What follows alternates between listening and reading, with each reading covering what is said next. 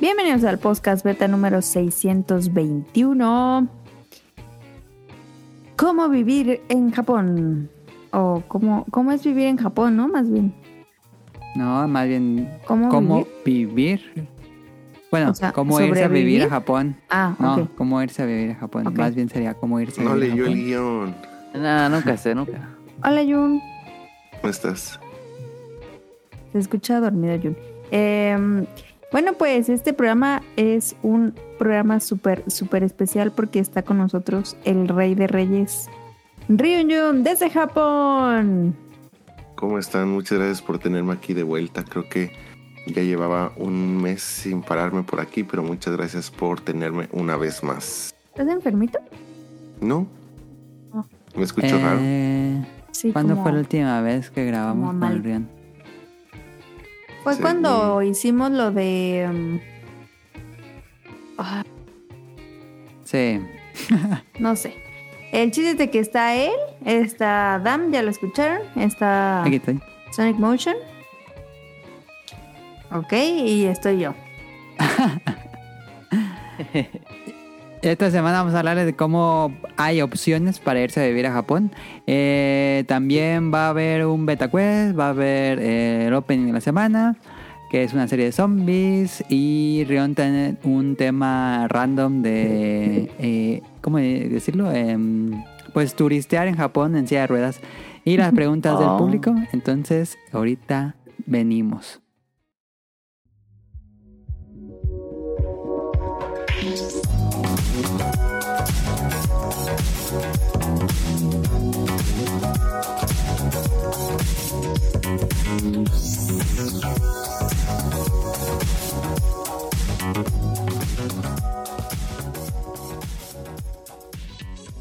Si da tiempo, si no, no pasa nada. Ya, me- ya Sí, me se- acordé. Se, ve muy... muy... ¿Cómo se dice? es un sí. programa muy japonés. ¿Sí? Muy prometedor. No sabemos si vamos a llegar Ah, Con- sigamos. con todo. ¿Cuál Tal era vez. el último programa donde estuviste, Rion? El de los juegos de anime. Ah, sí, muy bueno. Sí, sí, sí, sí. Pero estoy haciendo Eh, trampa porque lo estoy viendo aquí en el reproductor y fue julio 10, así que no lle- estoy mintiendo, no llevo ni un mes. Casi, fuera. casi, casi, casi. Eh, ok, vamos a qué juego en la semana. Tonali, ¿qué juego esta semana? Jugué poquito Pikmin, pero no mucho. ¿Está ah, ¿cuál, chido? el del 4? Sí, Ah, no más, ¿qué tal? me ha gustado mucho, fíjate que estaba muy divertido. El inicio, como que el tutorial está medio aburrido, pero bueno, si ya jugaste Pikmin. Es que te hablan mucho y tú nomás quieres aventar Pikmin si te hablan mucho. Ajá. Y este, pero ya cuando traes al perrín, se pone bien chido. ¿Qué lo recomiendas? Sí, ¿Sí me lo compro? sí. Estaba en Sí descuento, yo lo compré ayer. No ¿Cuánto? manches. Estaba ¿En Amazon? pesos. Sí, en Amazon. Mil bolas. Mil bolas. Ah, Es estaba bien, ¿eh? Estaba bien. Y lo, lo- ya lo compré, pero todavía no me ha llegado. Y de ¿Cuánto todos le modos, si me costó llega. a, a Tonali? Como 1400. ¡Hala! Pero la neta sí eh, está chida, la, eh, la música siempre muy bonita. Este, pero también voy al inicio, voy al inicio. Ok. Ya luego que lo avances más, nos platicas Sí. a lo mejor en un programa dedicado. Sí, ¿Es Dale. mucho tiempo de tutorial? no, bueno, no, no, como una, como una hora, diría yo. Oh, lo- Ah, no, pues es bastante. Sí, es que si nomás te hablan y te, te mueves tantito y, ¿por qué no? Ah, cállate. No, y así te no. mueves tantito y, oye, ¿por qué? Ah, no mames. Pero luego ya. O sea, toman, tomando en cuenta la duración promedio de un Pikmin, una hora sí, sí es bastante, ¿no? pero se siente sí. que este Pikmin es un poco más largo. Ok. Tal vez estoy exagerando, tal vez unos 40 minutos, pero sí, se siente como una hora. Sí se me antoja. Yo pensé que Rion ya le había entrado. Ahora, a ver. Rion, ¿qué jugaste en la semana? Este, jugué Final Fantasy XIV. Jugué, este, estoy jugando otra vez Cuphead porque honestamente nunca me lo acabé. Entonces lo- Ah, lo, empecé desde, desde cero. Y curiosamente, no sé, si- bueno, yo estoy casi seguro que pues lo han de haber balanceado, algo así, porque yo me acuerdo que la primera vez que lo jugué, sí llegó un punto donde dije, no, ya aquí ya no puedo pasar. Y, y esta vez como que ya los estoy pasando. O sea, no- cuando le agarras el ritmo, ya los pasas más fácil, ¿no? sí, pero pues como que esta vez sí fue mucho más sencillo. Así, pues no sé. Con el que sí me atoré. en el mood. Ahorita con el que sí llevo atorado, pues sí me atoré casi un día completo, fue con el del. Este, la Ajá. montaña rusa. El Es- payaso. Ajá. Ah, ese es el. ese creo que fue el que más se me complicó a mí. Fue cuando yo aprendí a jugar Cuphead. Ese, híjole, me tardé con fácil como un día. Y ahorita ya lo ya por fin lo maté. Y ahorita otra vez ya me atoré con el dragón. Pero pues yo espero que ya en estos. En Ah, las está, próximas horas más sencillito. caiga. Y Lo que es el payaso y el subje o el jefe penúltimo, que es este el de los ¿De dados. las cartas? Ah, de los dados. Sí, ese, ese sí me costó trabajo y el payaso, pero los otros normalito y nunca le entré al DLC. el- ¿Tú sí lo acabaste todo? Sí. Yo nada más, yo como no lo, no lo había terminado, sí vi por este por YouTube y streams como los otros jefes y pues sí, el, el penúltimo sí sé más o menos como... como pues es que son, son puros subjefes, ¿no?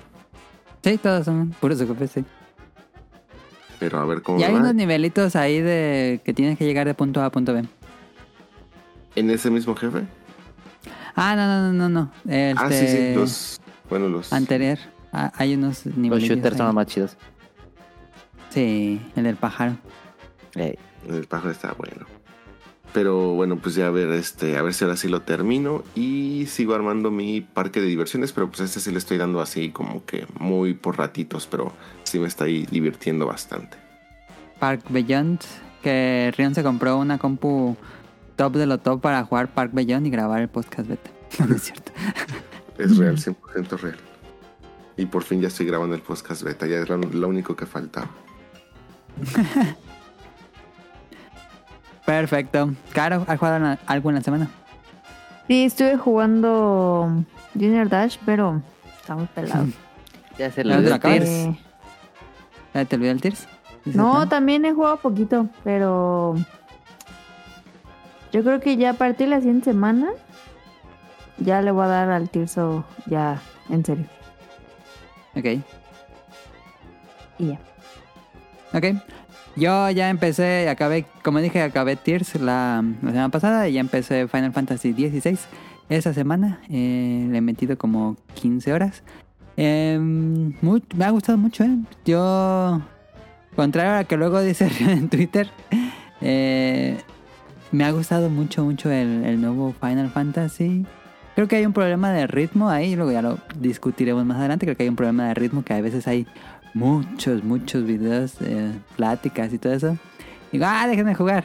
Este, pero cuando te dejan jugar, está increíble el modo de combate. A mí me, me está encantando. Es simple, pero, pero efectivo.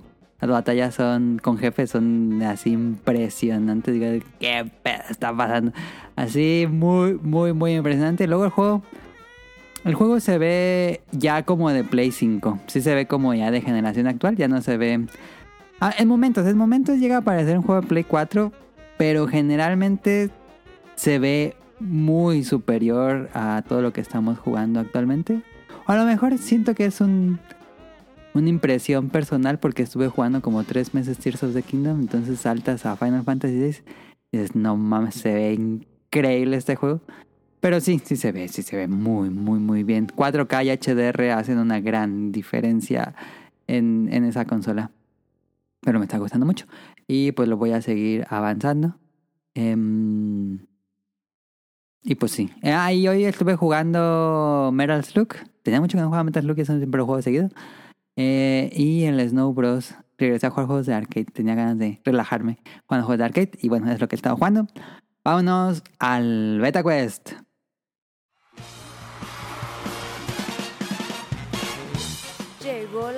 Del Beta Quest.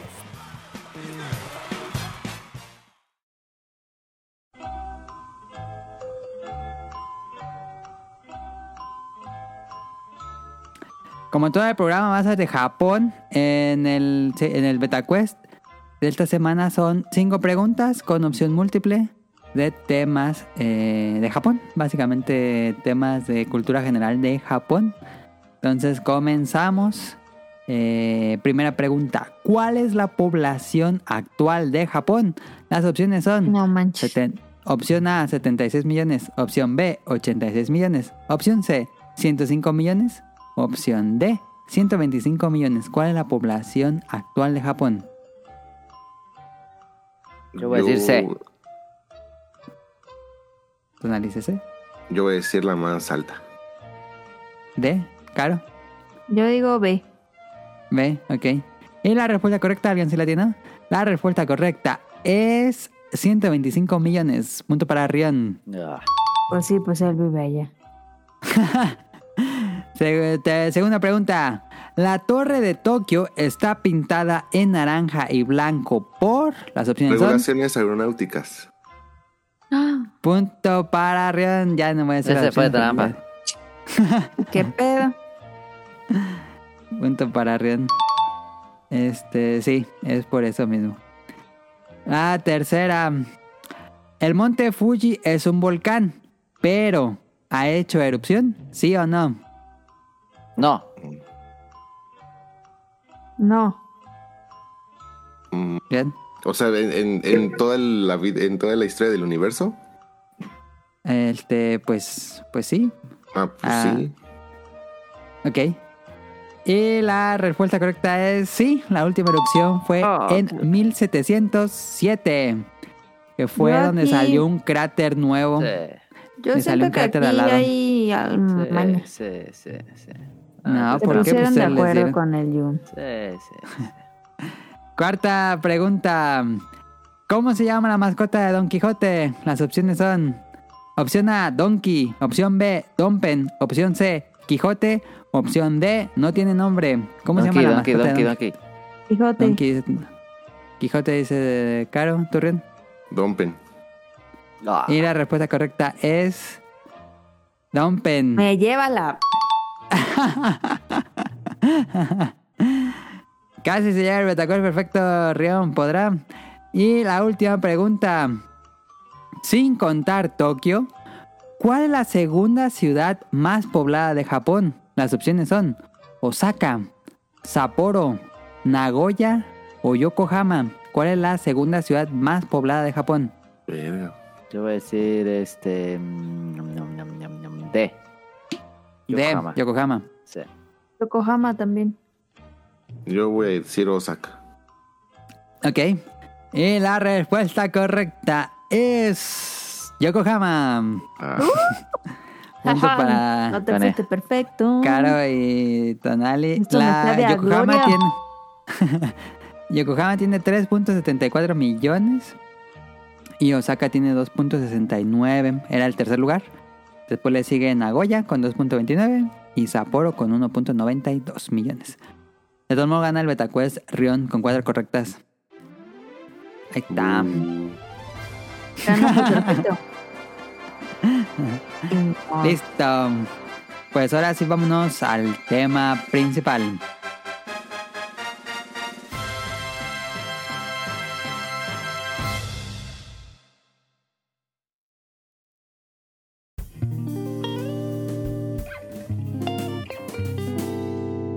Tema principal.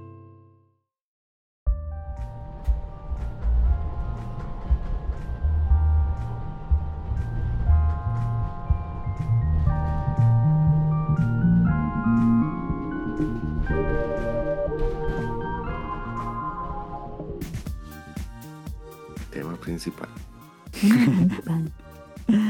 Eh, Rion, ahora sí que te dejo el micrófono. El tema estaba muy interesante en hacerlo, Rion. Eh, y bueno, él ya escribió aquí todo un... Pues todo lo que va a desarrollar. Mejor antes de que yo dé una, una introducción o algo así, mejor le preguntamos a Rion. No, si voy a hacer una introducción para que me- se me quitara la pena porque todo el público me está viendo y, y ya me dio pena. Este, Caro, Tonali, ¿no les gustaría vivir en Japón? O así Por como lo ven, mejor, mejor nada más de turista y ya. A mí sí me gustaría. Pero, ¿qué sería? ¿Qué te gustaría? ¿Un, un ratito? ¿Te gustaría, sí, sí, sí te gustaría que unos dos, tres años? O Sí. tal vez hasta más. Sí. ¿Sí crees hacerla? Claro, sí, yo soy la mera. Pero no has escuchado muchos rumores de que Japón, cuando ya vives aquí, se pone muy gacho y, y terminas odiando Japón y todo eso. ¿No te Mira, la verdad es que sí, sí he escuchado esos, esas teorías, pero yo digo que son teorías conspirativas para los mismos japoneses les hicieron para que no se vayan. Entonces, yo digo que está bien padre. Y ahora, ya que, bueno, creo que nada más has venido a Tokio, pero, este, si vivieras en Japón, ¿dónde te gustaría vivir? Fíjate que me gustaría vivir como, como a las afueras. En la Mm, parte así como de los campitos y todo eso. Ajá, como tipo... En el Inaka. Tipo Oh, así Ghibli. Este, como que sí se Trabajando vieran... en la granja de, de sol a sol. No, pero que sí hubiera como agüita, un laguito o el mar, Como que agüita. y como que prados y como que algo bien tranquilo, ¿sabes? Ok. mm, Suena bien, suena bien. ¿Tú, Tonali? Pues no sé, porque este dicen que ahí trabajar allá está más cañón, la, o sea, la vida ya de verdad. Oye, pero tú, tú sí tienes una experiencia muy cercana de alguien que está viviendo o que estaba viviendo aquí. ¿Qué, qué, te cuentan a partir de esa experiencia? ¿Sí, sí vale la pena o, honestamente no? Pues lo que me cuentan es que tampoco fue una- tuvo una experiencia así realmente laboral o algo así, entonces creo que esa es la, como la cosa más seria de allá, ¿no? Como realmente entrar en un mundo laboral, que es donde se pone realmente complicado siendo un gallín, o es lo que parece ser. Este, Pero así como de, de vida de estudiante y todo eso, ah, estuvo, estuvo bien. sí. Sí. Perfecto. Pues realmente creo que ya conforme ha pasado el tiempo, este, yo recuerdo que hace como 10 años o tal vez poquito más, como que esa idea de vivir en Japón casi casi era para una élite académica muy muy brillante y gente así como que, este, pues con algún récord académico muy muy relevante que les pudiera permitir acceder a alguna beca. Y además pues la información de esas becas era como que este no de muy fácil acceso y todo eso pero hoy en día pues ya realmente son este los programas bilaterales que existen especialmente entre México y Japón. Este sé que posiblemente otras personas de otros países fuera de México nos están escuchando pero particularmente con México sí hay ahorita muchísimos o una gran diversidad de programas muy interesantes con los cuales muchos de ustedes si tienen el interés podrían irse a estudiar, trabajar, vivir en Japón y lo más padre de toda esta plática es de que en la mayoría de estos programas te van a pagar por hacer esto, o sea, te van a pagar y te van a mantener por venirte a Japón a estudiar. ¿Este programa está patrocinado? Sí, está patrocinado por supuesto por la Embajada de Japón en México. Un saludo a todos allá. Y también está patrocinado por Churrumais con limoncito. Taquis fuego. Y Chipotle, porque estamos con el Evo también. Oye, qué bueno se está poniendo el Evo, eh. Este, pero si quieren, ya otro día hablamos de eso. Este, entonces, pues ahorita, este, yo, yo sé que mucha de esta información, realmente este programa no, no, no está hecho así para explicarles paso por paso de, de paso número uno, tienen que llenar el Ajá, formato, ajá. bla, bla, bla. Eh, realmente ese no es el objetivo porque pues, nos llevaríamos mucho tiempo y además el programa se tornaría bastante aburrido. Este, pero eh, realmente el objetivo es eh, como que más o menos mencionarles qué programas existen, qué se puede venir a estudiar en Japón, qué se puede venir a hacer, eh, cuáles son algunos tips que, bueno, estos son parte este, de mi experiencia, pero pues bueno, este, realmente yo lo que les invito es de que traten de investigar un poco, este, si tienen o si les llega a despertar el interés, si están en las posibilidades de poder hacerlo o incluso pues a lo mejor no para ustedes, pero por ejemplo tal vez si tienen hijos, tal vez para sus hijos, este si tienen amigos, compañeros, conocidos que tienen el interés, pues tal vez le puedan hacer la sugerencia y darse cuenta que pues ya actualmente ya hoy en día pues venirse aquí a vivir en Japón ya no es nada del otro mundo, ya es algo muy posible y que incluso pues tal vez ustedes están en la situación y cumplen los requisitos pues para venirse a estudiar acá y les estarían pagando por ello entonces este todo ello pues además de darles una experiencia muy divertida muy interesante pues también curricularmente tiene un peso muy muy relevante. Este, para bien o para mal, pues en México todavía mucho de el ámbito laboral se deja llevar mucho por ese tipo de ideas de que si estudiaste tal cosa o si estudiaste en tal lugar, pues este eres como que wow, ¿no? Entonces, esto también siempre trae como que este muchos beneficios curriculares y obviamente pues aquí hablamos de Japón porque pues yo creo que a todos tenemos cierto gusto afín por Japón, pero mi recomendación personal también es así como siempre traten de viajar lo más que puedan, especialmente fuera de otros países. Este, si tienen como que la inquietud, pero a lo mejor Japón no es el objetivo, traten de estudiar también si tienen la oportunidad en otro país, al menos por unos meses, unas semanas, créanme la experiencia siempre va a ser muy muy agradable. Y pues empezando principalmente, pues qué se pueden o qué pueden llegar a venir a estudiar a Japón para que les paguen. Eh, existe la, yo creo que la beca ahorita más popular es la, la beca la MEXT o la Monbukagakusho.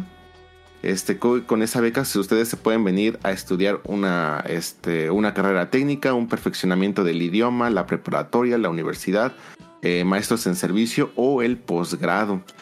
Algo importante que es Sí, sí, sí, todo esto se pueden, o sea, obviamente no pueden aplicar a todas, pero esto es, el gobierno japonés les va a pagar a ustedes y los va a mantener durante todo el tiempo que estudien esto. O sea, si vienen a estudiar la universidad, les va, los va a mantener aquí en Japón los 3, 4 años que dure la universidad. Si es el posgrado, si es de 2, 3 años, todo ese tiempo les van a estar pagando este, y los van a estar manteniendo para que estudien aquí. Además de que también les dan algún cierto tipo de preparación este, del, idioma. Entonces, no es únicamente, o sea, si dicen, oye, pero pues yo no sé japonés o algo así, que esto es algo muy reciente. Antes no necesitabas nada de japonés. Este, obviamente podría complicarse un poquito más. Este, si sabías japonés, pues tienes un poquito más de, de posibilidades, pero no era necesario. Hoy en día ya te piden para todas estas becas el mínimo que es el N5 del JLPT o del Noryokushiken. Entonces ya va a ser importante que para que ustedes accedan a estas becas, al menos de la embajada japonesa, tengan el N5. Que personalmente les digo, si se meten a estudiar un curso intensivo, en seis meses pueden sacar el N5 sin problema. Este, pero bueno, se pueden venir a estudiar todo esto cuáles son algunos de los requisitos que les van a pedir. Como ya dije, como el N5, les van a pedir también el TOEFL, porque pues realmente casi todas las universidades cuando ustedes vienen a estudiar a Japón, lo van a, van a pedir una, una carrera que puedan estudiarla en inglés, porque a lo mejor pues no tienen el japonés al 100% como para estudiar una carrera este, al 100% en japonés, por lo tanto les van a exigir 550 puntos en el TOEFL. Este, cuando ustedes aplican a la beca, este, realmente ustedes se van a venir ya a estudiar a partir del siguiente año. Esto es importante porque pues técnicamente es todo un cambio de vida, este, pues a lo mejor ustedes están trabajando, están estudiando o algo así. Entonces pues tomen en cuenta para su plan de vida que al año siguiente es cuando ustedes empezarían ya la, la carrera o la, este, o lo que sea que vengan a estudiar este, por acá. Este, ustedes reciben su estipendio mensual, que es la forma en la que ustedes se van a mantener por acá, aunque dependiendo de la beca ustedes pueden o no pueden trabajar aquí en Japón. Ya después hablaremos un poquito más de eso. Este, las personas que estén interesadas, chequen la página de la embajada, especialmente la de las becas, o particularmente, si lo quieren escribir así, la Mombukagakusho. Este, en las últimas semanas de abril, que es cuando se empiezan a actualizar las convocatorias. Las convocatorias pueden estar cambiando año con año, así que algo que les pedían eh, en la convocatoria anterior puede que ya no lo pidan y viceversa. Algo que no pedían antes, pues puede que ahora sí lo pidan. Y se, hacen sesiones informativas. Las sesiones informativas creo que son en Ciudad de México, aunque creo que ahora ya también las hacen en línea. No es forzoso asistir a ellas, pero sí te hacen un paro para saber más o menos qué es lo que vas a qué es lo que va a pasar en los siguientes meses mientras estás aplicando a lo a lo de la beca. Y este cuántas plazas hay? Generalmente la única para posgrado sí son este, plazas muy particulares que son 11 actualmente Y para todas las demás, perfeccionamiento del idioma, este, estancia técnica, preparatoria, universidad y todo eso, se hace un ranking entre países y obviamente los que están mejor posicionados dentro de ese ranking este, por exámenes de admisión y todo eso son los que van a acceder a, a la plaza. Ok. Entonces, este, esta es la beca eh, más completa, esta es la beca que pues te permitiría estar estudiando en Japón, pues técnicamente toda tu preparatoria, la universidad o todo tu posgrado. Esto de perfeccionamiento del idioma es, tú ya sabes japonés, o sea que ya tengas como un N2 y vengas aquí a perfeccionarlo, o sea que casi casi vengas ya a convertirte en maestro o pasar del N2 al N1 más o menos. Pero pues realmente es algo muy interesante. Tú puedes aplicar realmente a la universidad que tú quieras de todo Japón. Obviamente lo importante es de que esté la carrera o este, el posgrado que, que a ti te interesa. Que los maestros de aquí de Japón acepten lo que tú estás proponiendo, que es en lo que vas a utilizar lo que tú vas a estudiar y todo eso. Pero, este, realmente pues si les llega a interesar todo esto, pues ya métanse a, este, investigar un poquito más del tema. Y si llegan a tener alguna duda un poquito más profunda, pues con mucho gusto me pueden preguntar a mí. Hasta aquí, ¿tienen alguna duda, algún comentario? Entonces es en a inicios de abril cuando se abre la convocatoria de becas. Así es, no todas eh, inician al mismo tiempo, es decir, si ustedes están interesados en universidad, no necesariamente las últimas semanas en abril va a salir la de universidades, pero a partir de esa semana ya empiezan a salir las convocatorias y ya nada más es cuestión de que estén como que a las... ¿Y cuánto vivas. dura abierta la convocatoria? Eh, son, son generalmente este, lapsos de tres meses más o menos. Ah, ok, Eh, ok, ok. Para la gente, eso sí, este, un tip. A la gente puede pensar, ah, pues en tres meses es bastante tiempo, pero créanme que si ustedes están a la par estudiando o trabajando, créanme que meter todos estos papeles sí toma bastante tiempo.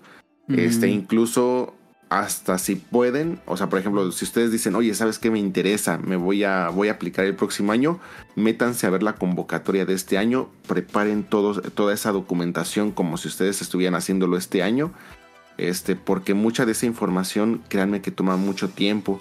Les van a pedir cartas de recomendación, les van a pedir cartas de su universidad o de donde hayan estudiado. Muchas veces conseguir eso es hasta a veces imposible. Yo estudié, por ejemplo, la universidad en la UVM y a mí jamás me quisieron este, firmar las cartas como lo pide la embajada. Entonces, este, obviamente ya para no aquí revelar cuestiones eh, negativas, lo único que les puedo decir es, pues ya conforme a eso ustedes tienen que ir viendo cómo van a ir superando esos, esos problemas o esas situaciones, porque sí o sí tienen que entregar todo tal cual les dicen, no hay excepciones, no hay forma, por ejemplo, de, oye, piden un promedio mínimo de 8 en la escolaridad previa y que ustedes digan, oye, tengo 7.9, si se puede, no, no hay ninguna excepción de nada, todo tiene que ser tal cual viene en el, este, en la convocatoria. Y si eh, te entregas todo en forma, ¿qué probabilidades hay que te salgas? Miren, Bueno, hay mucha hay muchos grupos en Facebook y hay varios varias páginas este como blogs y cosas así donde hablan mucho de toda esta de todo este procedimiento y convocatoria principalmente la de posgrado que es la más competida eh, tomando en cuenta que son únicamente 11 plazas para todo México yo, una, yo solamente un año intenté participar a esta beca, no quedé seleccionado y sí pasé todo el proceso. Este, iban a leer muchísimos rumores de que está muy, ¿cómo se dice? Que hay una corrupción, por así ¿Saturado? decirlo. Ah, corrupción, ok. También, o sea, este, porque las personas que deciden o la persona encargada de todo esto, de hecho, es, van a leer ese nombre muy, muy frecuentemente. Este, al menos hace unos años era una señora y el nombre de esa señora lo van a leer muchísimas veces. Y se habla muchísimo de que, pues, este, si le caes bien o si le haces alguna propuesta económica importante o interesante, te aceptan o algo así.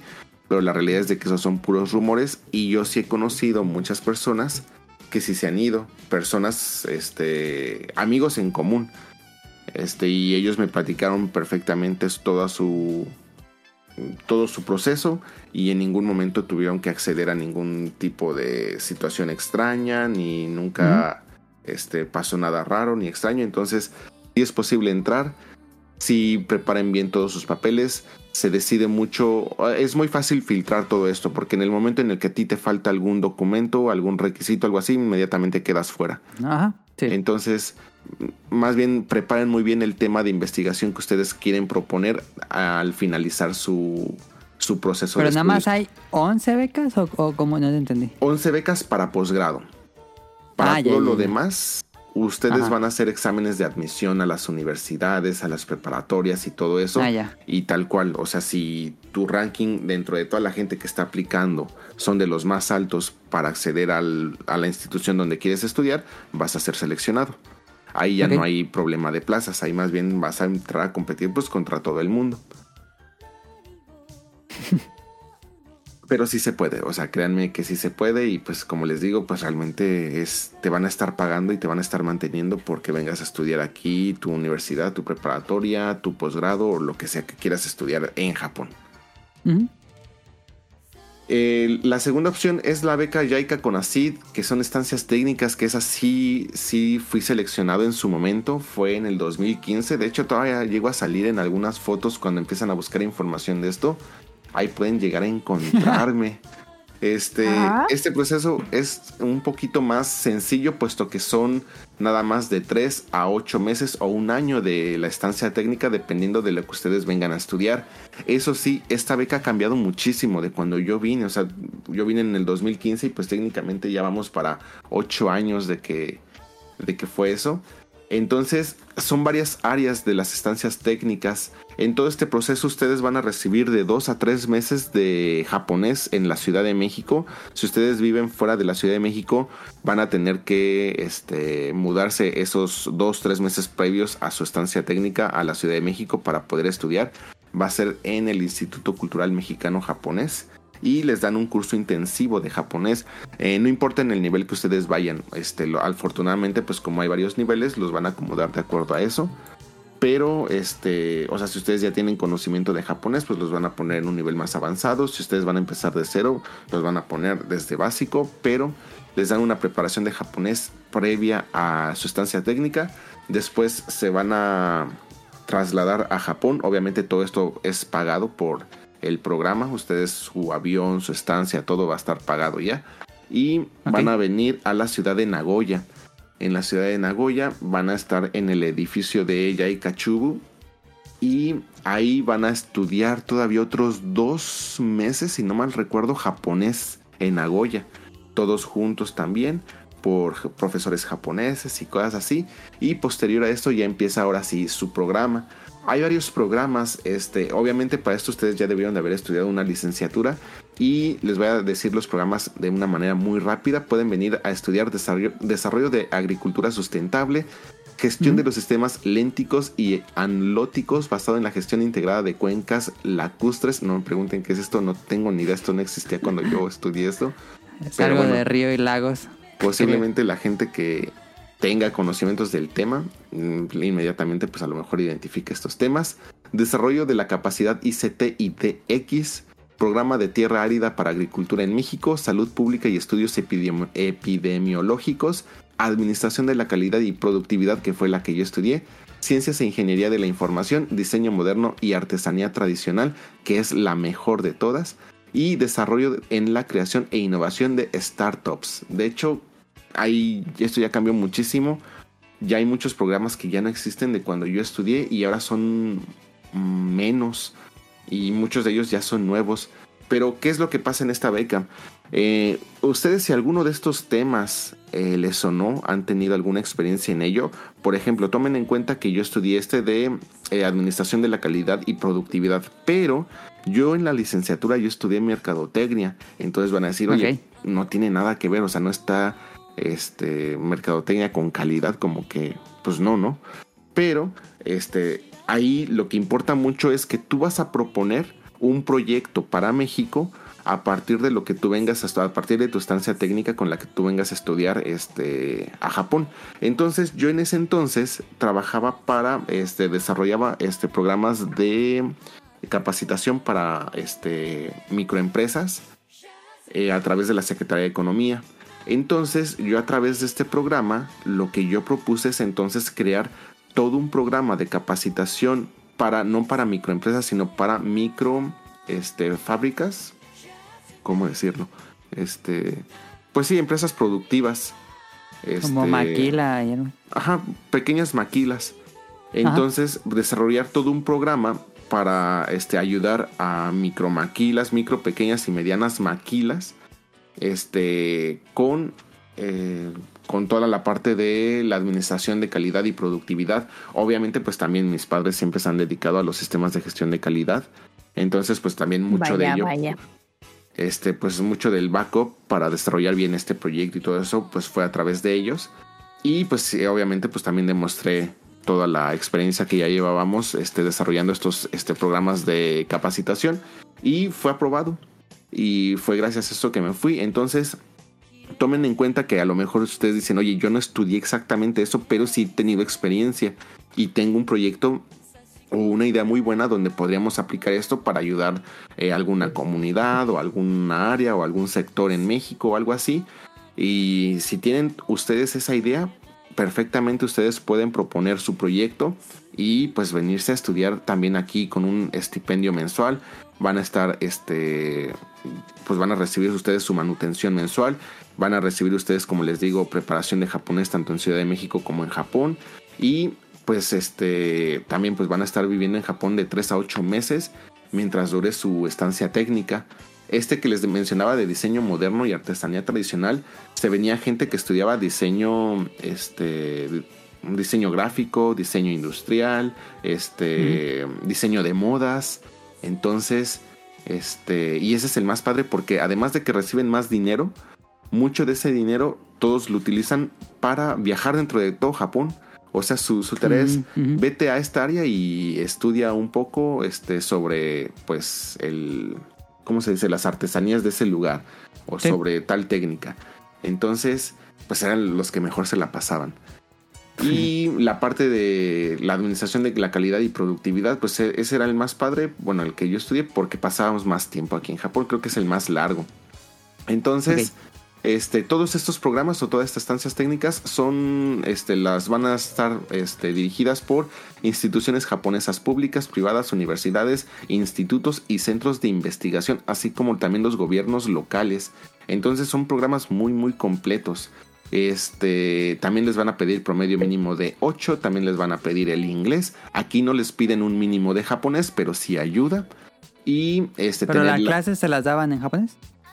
eh, no, las clases te las daban en inglés. O sea, bueno, al menos en administración de la calidad y productividad todo es en inglés. Pero hay algunas donde sí tienes que... Por ejemplo, sí me acuerdo que los que venían a estudiar cosas de agrónomas, agrónomas, si está bien dicho, ¿Agronomía? Agronomía. agronomía, este, pues muchas veces sí, sí iban a, a hablar con japoneses que pues no hablan otra cosa que no sea japonés. Sí, Entonces, sí, tiene sentido. este, pues sí, también por eso también te dan tus cursos de japonés al principio. Entonces, pero bueno, realmente aquí no te piden un mínimo de japonés, más que si le tienes que echar muchas ganas a cuando ya te den tus clases. Y este, sí te piden que tener una experiencia comprobable en el área que tú vas a estudiar. Pero pues es una beca increíble, está muy divertida, la experiencia está impresionante. Y pues sí te da también un empuje este curricular muy muy este muy muy grande. Y lo mejor es de que como son programas como les digo de 3 a 8 meses perfectamente si ustedes están trabajando pueden pedir permiso en sus trabajos. Yo me acuerdo que el 80% de personas que estudiaron conmigo pidieron este permiso en el trabajo les presentaron el proyecto a la pues, se supone que a sus jefes les pareció bien la idea y les permitieron algunos hasta con goce de sueldo venirse acá a estudiar entonces Oh, este, pues si ustedes les suena alguna de estas áreas, también métanse ahí este, a investigar ya un poco más, beca Yaica con ACIT, las estancias técnicas y también pues cualquier cosa pues me pueden preguntar sin ningún problema. Hasta aquí algún comentario, alguna duda. digo, no sé si va a sonar medio ah, indiscreta la pregunta, pero lo que te dan al mes, si comes bien, si te alcanza. Mira, honestamente te mentiría si te digo la cantidad con la que nos daban. Pero, por ejemplo, es que estaba muy padre porque eh, muchos de estos, o sea, como les digo, estudias en Ciudad de México japonés, luego llegas, to- todos llegamos a Nagoya, nos quedamos en el, edificio, en el edi- edificio de Yaika y ahí estudiamos por otros dos meses japonés todos juntos. Después de esto ya empiezan nuestra estancia técnica y todos se empiezan a ir a sus centros de estudio. No todos están ahí en Nagoya. Los únicos Ajá. que se quedan en Nagoya son justamente los de Administración de la Calidad y Productividad. Entonces, por ejemplo, nosotros recibíamos una tarjeta. Ese edificio de Yaika Chubu tiene en, la, en el primer piso un restaurante que es público. Y a nosotros nos daban una tarjeta con quién sabe cuánto dinero al mes para que comiéramos ahí en el restaurante y podías pedir cualquier cosa del menú. Y es un menú que también cambiaba este día a día, semana a semana y mes con mes. Entonces no es así como que te aburrías siempre de lo mismo, ¿no? Y yo me acuerdo, yo honestamente, pues yo venía de trabajar también, o sea, yo estaba trabajando antes de esto, entonces Ajá. pues también ahorré dinero y Ajá. este me iba mandando dinero, entonces pues para hacer viajes, así los fines de semana pues me iba de viaje o cosas así dentro de Japón. Entonces, pues yo la pasaba bien, pero sí había gente que vivía 100% únicamente de ese estipendio y yo estoy, este, bueno, hasta donde yo recuerdo, pues vivías bien. O sea, a lo mejor ya esa gente que vive 100% nada más del estipendio, pues a lo mejor no viaja tanto como los otros o no compra tanto como los otros o come todos los días dentro del restaurante. Porque pues también había veces donde dices, no, pues yo quiero comer, no sé, en el Yoshinoya y te ibas al Yoshinoya y sin problema Sí. o algo así. Pero de que vives tranquilo, sin ningún problema, este, dentro del lugar, sin ningún problema. Porque además tampoco pagas renta, este... Por ejemplo, los que vivíamos ahí nos hacían el aseo todos los días en, en el cuarto, como si fuera casi casi hotel. Este, Ah. tenías ahí shampoo, jabón, todo. Este, para baño, pues tú ya nada más comprabas tus, así ya cosas así particulares de aseo. Por ejemplo, yo mis Ujú, geles, spray, etcétera. Entonces, este, te da para vivir lo suficiente. No vives mal, no la vas a pasar mal. No, no vas Ah, a que- vivir así Lo como que importante. limitado. Este, pero sí, definitivamente yo, yo creo que cuando empiecen a leer las convocatorias y todo eso, ya viene ahí la cantidad para que ustedes hagan ahí también sus cuentas y todo eso, pero este, cualquier cosa que vengan a estudiar aquí, este, les van a dar la estancia y todo, entonces les pagan su boleto, entonces no, no se tienen que preocupar de gastos fuertes. Ok. ¿Y alguna otra duda, pregunta, comentario? Yo estoy bien. Perfecto. Ah, no, adelante.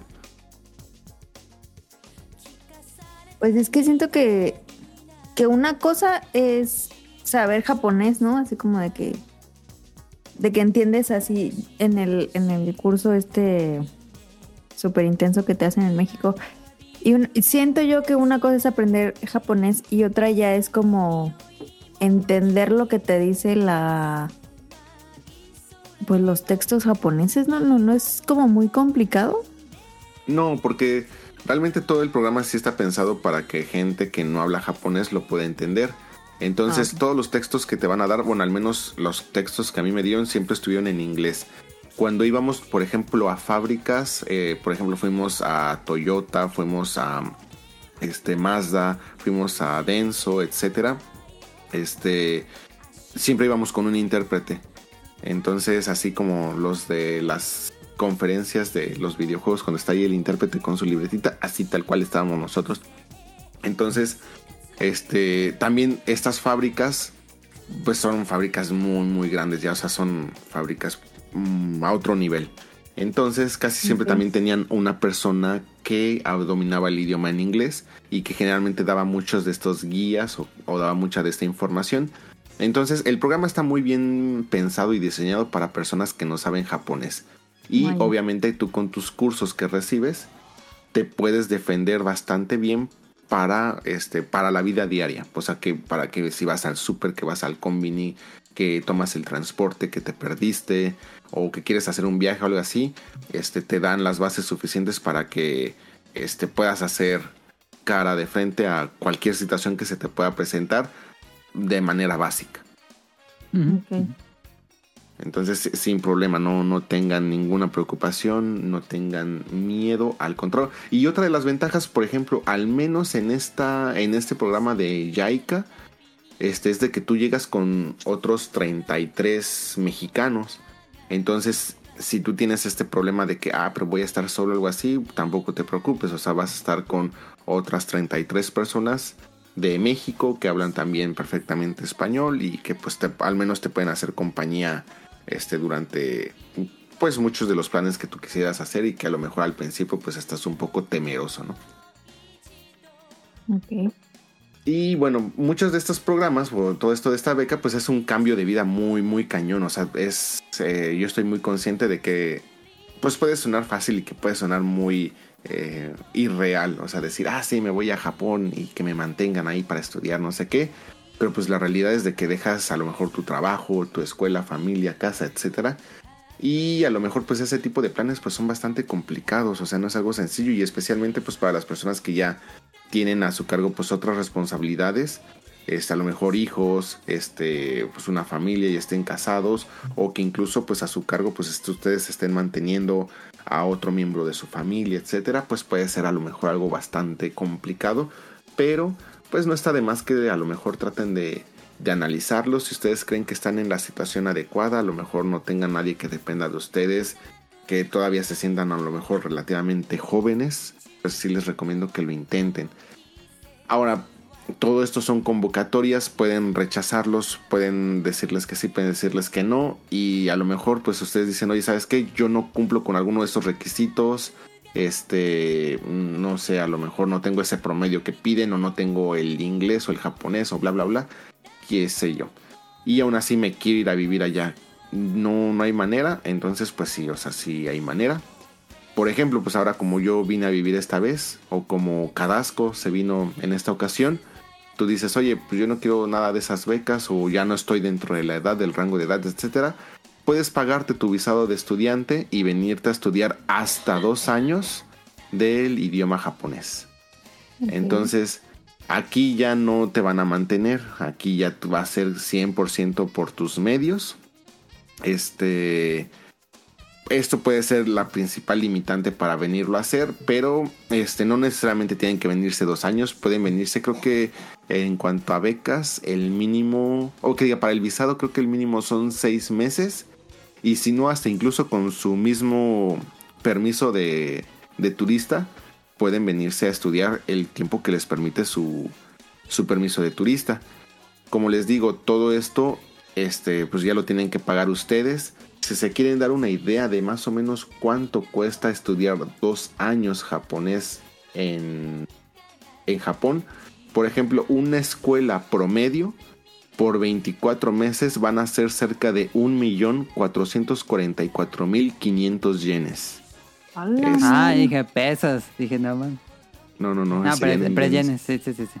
A ver qué si quieren vamos a hacer ahorita la... Es que es 1.444.500 por... ¿En cuánto está punto 12 más o menos? Ah, deja ver. Serían cerca de 173.340 pesos. Este, pues, ¿Cuántos años? Esto ya sería por los dos años, o sea que sería el máximo. Este, lo que les costaría la escuela nada más. Esto es únicamente para pagar la escuela. Este, no, no necesariamente tienes que pagarlo desde un principio todo de jalón, lo puedes ir pagando en en plazas o en plazos de seis meses a seis meses y seis meses. Perdón. Y obviamente esto también ya dependerá de escuela a escuela, pero nada más para que se den una idea de cuánto costaría que ustedes se pagaran una escuela de japonés aquí. Eso es únicamente por dos años, obviamente por menos tiempo pues ya va a ir disminuyendo. Este, ¿cuál es, además de juntar también o de tener ese dinero, cuál es otro de los problemas? que les van a pedir un comprobante de ingresos, o no tanto de ingresos, sino que más bien tienen este, cierta cantidad que sí a ser, creo que dependiendo de cuántos meses quieran, la, quieran el visado, es lo que les van a pedir en el estado de cuenta. Y pues es una cantidad relativamente fuerte y a lo mejor ustedes dicen, oye, yo no tengo esa cantidad, yo lo que tengo pensado es este, pagar como que hacer el primer pago, venirme aquí a Japón, conseguir un trabajo, un arbaito y con Ajá. el arbaito pues ir pagando o ir ahorrando para pagar la escuela. Entonces ese llega a ser a veces un problema, pero eh, si ustedes tienen a lo mejor algún tutor, algún familiar cercano que tenga ese dinero en una cuenta, ustedes pueden presentarlo también y decir que esa persona es su tutor y que esa persona va a ser quien va a estar como que financiando o apoyando su estancia, o bien pasarlo por un momento a una cuenta que sí está su nombre y este, hacer la impresión, regresar ese dinero o mover ese dinero como lo tengan que hacer y ya presentarlo. Este, no, no se preocupen, no, no es como que les van a acompañar hasta el banco y decirles, a ver, pide el estado de cuenta, algo así. No, no es algo así. Este, pero sí, sí es muy importante comprobar esa solvencia económica. Este, hay varias páginas, este, entre alguna de ellas, por mencionar algo rápido, está la de Gogo Nihon, que creo que últimamente ha tenido mucha presencia en algunos eventos por allá en México. Y a lo mejor ya han visto mucho de esa publicidad. Este Gogo Nihon lo que hace es, es un servicio completamente gratuito. A ustedes no les van a cobrar absolutamente nada. Y ellos les van a hacer casi casi todo el trámite este, para que se vengan a estudiar. Obviamente, pues sí les van a pedir los requisitos que ustedes les tienen que facilitar. Este, sí van a tener que llegar, llenar algunos formatos, pero a comparación de los formatos de las becas, estos son mucho más sencillos porque pues aquí ustedes están pagando. Entonces, este, ellos van a ser completamente gratuito. Todo, digamos, como que van a ser ese intermediario para que ustedes se vengan, a, eh, bueno, se inscriban a la escuela y este, pues se puedan venir a estudiar aquí. ¿Cuál es la desventaja de tener o contar con esos servicios? Personalmente yo diría que pues te tienes que atener a las escuelas que ellos tengan. Y muchas veces esas escuelas no son las mejores, pero aún así pueden meterse nada más para darse una, una idea. A, por ejemplo, a Google Nihon. Y la ventaja también de este tipo de páginas es de que te dicen ahí cuál es eh, más o menos el, el precio de los cursos que ofrece cada una de esas escuelas para que ya puedan hacer como que un promedio, en qué ciudades pueden ir a estudiar, este, cuánto duran los programas, qué tan intensivos, porque también hay unas escuelas que son muy intensivas. Si su objetivo es en esos dos años o seis meses o en un año tener cierto nivel de, de japonés, pues ya ustedes también pueden ir eligiendo una escuela por nivel de intensidad. O si ustedes dicen, oye, yo sí me quiero ir a Japón, pero la verdad quiero ir en modo como Yoshi Story en modo relajado, entonces pues alguna que tenga menos exigencias, etcétera. Entonces ya ustedes ahí pueden ir viendo qué opciones tienen, por ejemplo en Gogo Nihon o en otras páginas de otro tipo de servicios. Creo que Cadasco usó esa de no, no, Gogo Nihon. digo. Sí, creo que sí. Si no mal recuerdo, creo que sí, este, sí utilizó esa. Ya, ya nos desmentirás cuando escuché el programa.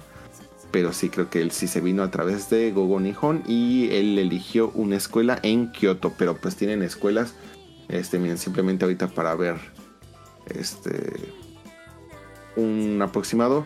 Hay escuelas en Fukuoka, Harajuku, Shibuya, Tokio, eh, Kamagome, este, Nishi, Yokohama, Chuo, Sapporo, este, Higashi, Fukuoka, Higashi, Omichi, Oita, en Kobe, en Nagoya, en Osaka, en Tokio, Tokio, Yokohama, Tokio, Tokio, este, y Okinawa también. Órale, ahí en Okinawa. Entonces, o sea, tienen ahí varias escuelas donde ustedes pueden elegir. Aquí lo importante pues es de que ustedes están pagando. Entonces ustedes sí pueden elegir la escuela siempre y cuando esté pues dentro de su gusto, presupuesto y planes. Pueden elegir escuelas que tengan dormitorios estudiantiles, que les permitan este, tener un eh, trabajo de tiempo parcial, este, que tengan staff que hablen inglés, etcétera, etcétera, etcétera. ¿Hasta aquí alguna duda? Ese nada más lo vas y lo solicitas y no es de, de suerte, ¿o sí? No, no, no, aquí no es de suerte, pero por ejemplo, mi objetivo, originalmente, como yo les había comentado ya un programa hace muchos años, originalmente yo quería, por ejemplo, vivir en Osaka y buscaba escuelas en Osaka. Y cuando Ajá. metí ahí y pregunté, todas las escuelas en Osaka estaban saturadas. Obviamente estamos hablando del pre-COVID. Entonces, este, me dijeron, si tú quieres esta escuela, te vas a tener que esperar un año.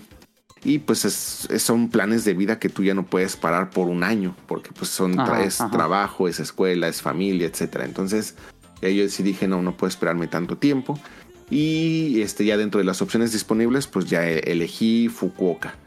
Pero eh, salvo por ese tipo de, situaciones, ustedes técnicamente pueden escoger la escuela que ustedes quieran. ¿Cuál fue mi error ahí? No haber investigado otras escuelas fuera de las que venían en Gogo Nihon y ya haber hecho el contacto directo. Ok. Pero si ustedes pueden elegir la escuela donde ustedes quieran y si hay cupo y todo eso, están dentro. Ujú. Y por ejemplo, en el plan que tú te fuiste, ¿tienes que presentar como una tesis o algo así de tu proyecto? Ya como para concluir o cómo se concluye? Para este de venirte a estudiar por tu cuenta japonés, No. para el de la Eh, beca. Ajá. Ah, cuando me vine con la beca, sí. De hecho, o sea, al principio de todo esto, como les digo, digamos que el eje más importante para esta de Yaika con ACID es qué proyecto estás proponiendo tú para que beneficiara a algún sector, algún área este, en México, este, alguna comunidad, etcétera.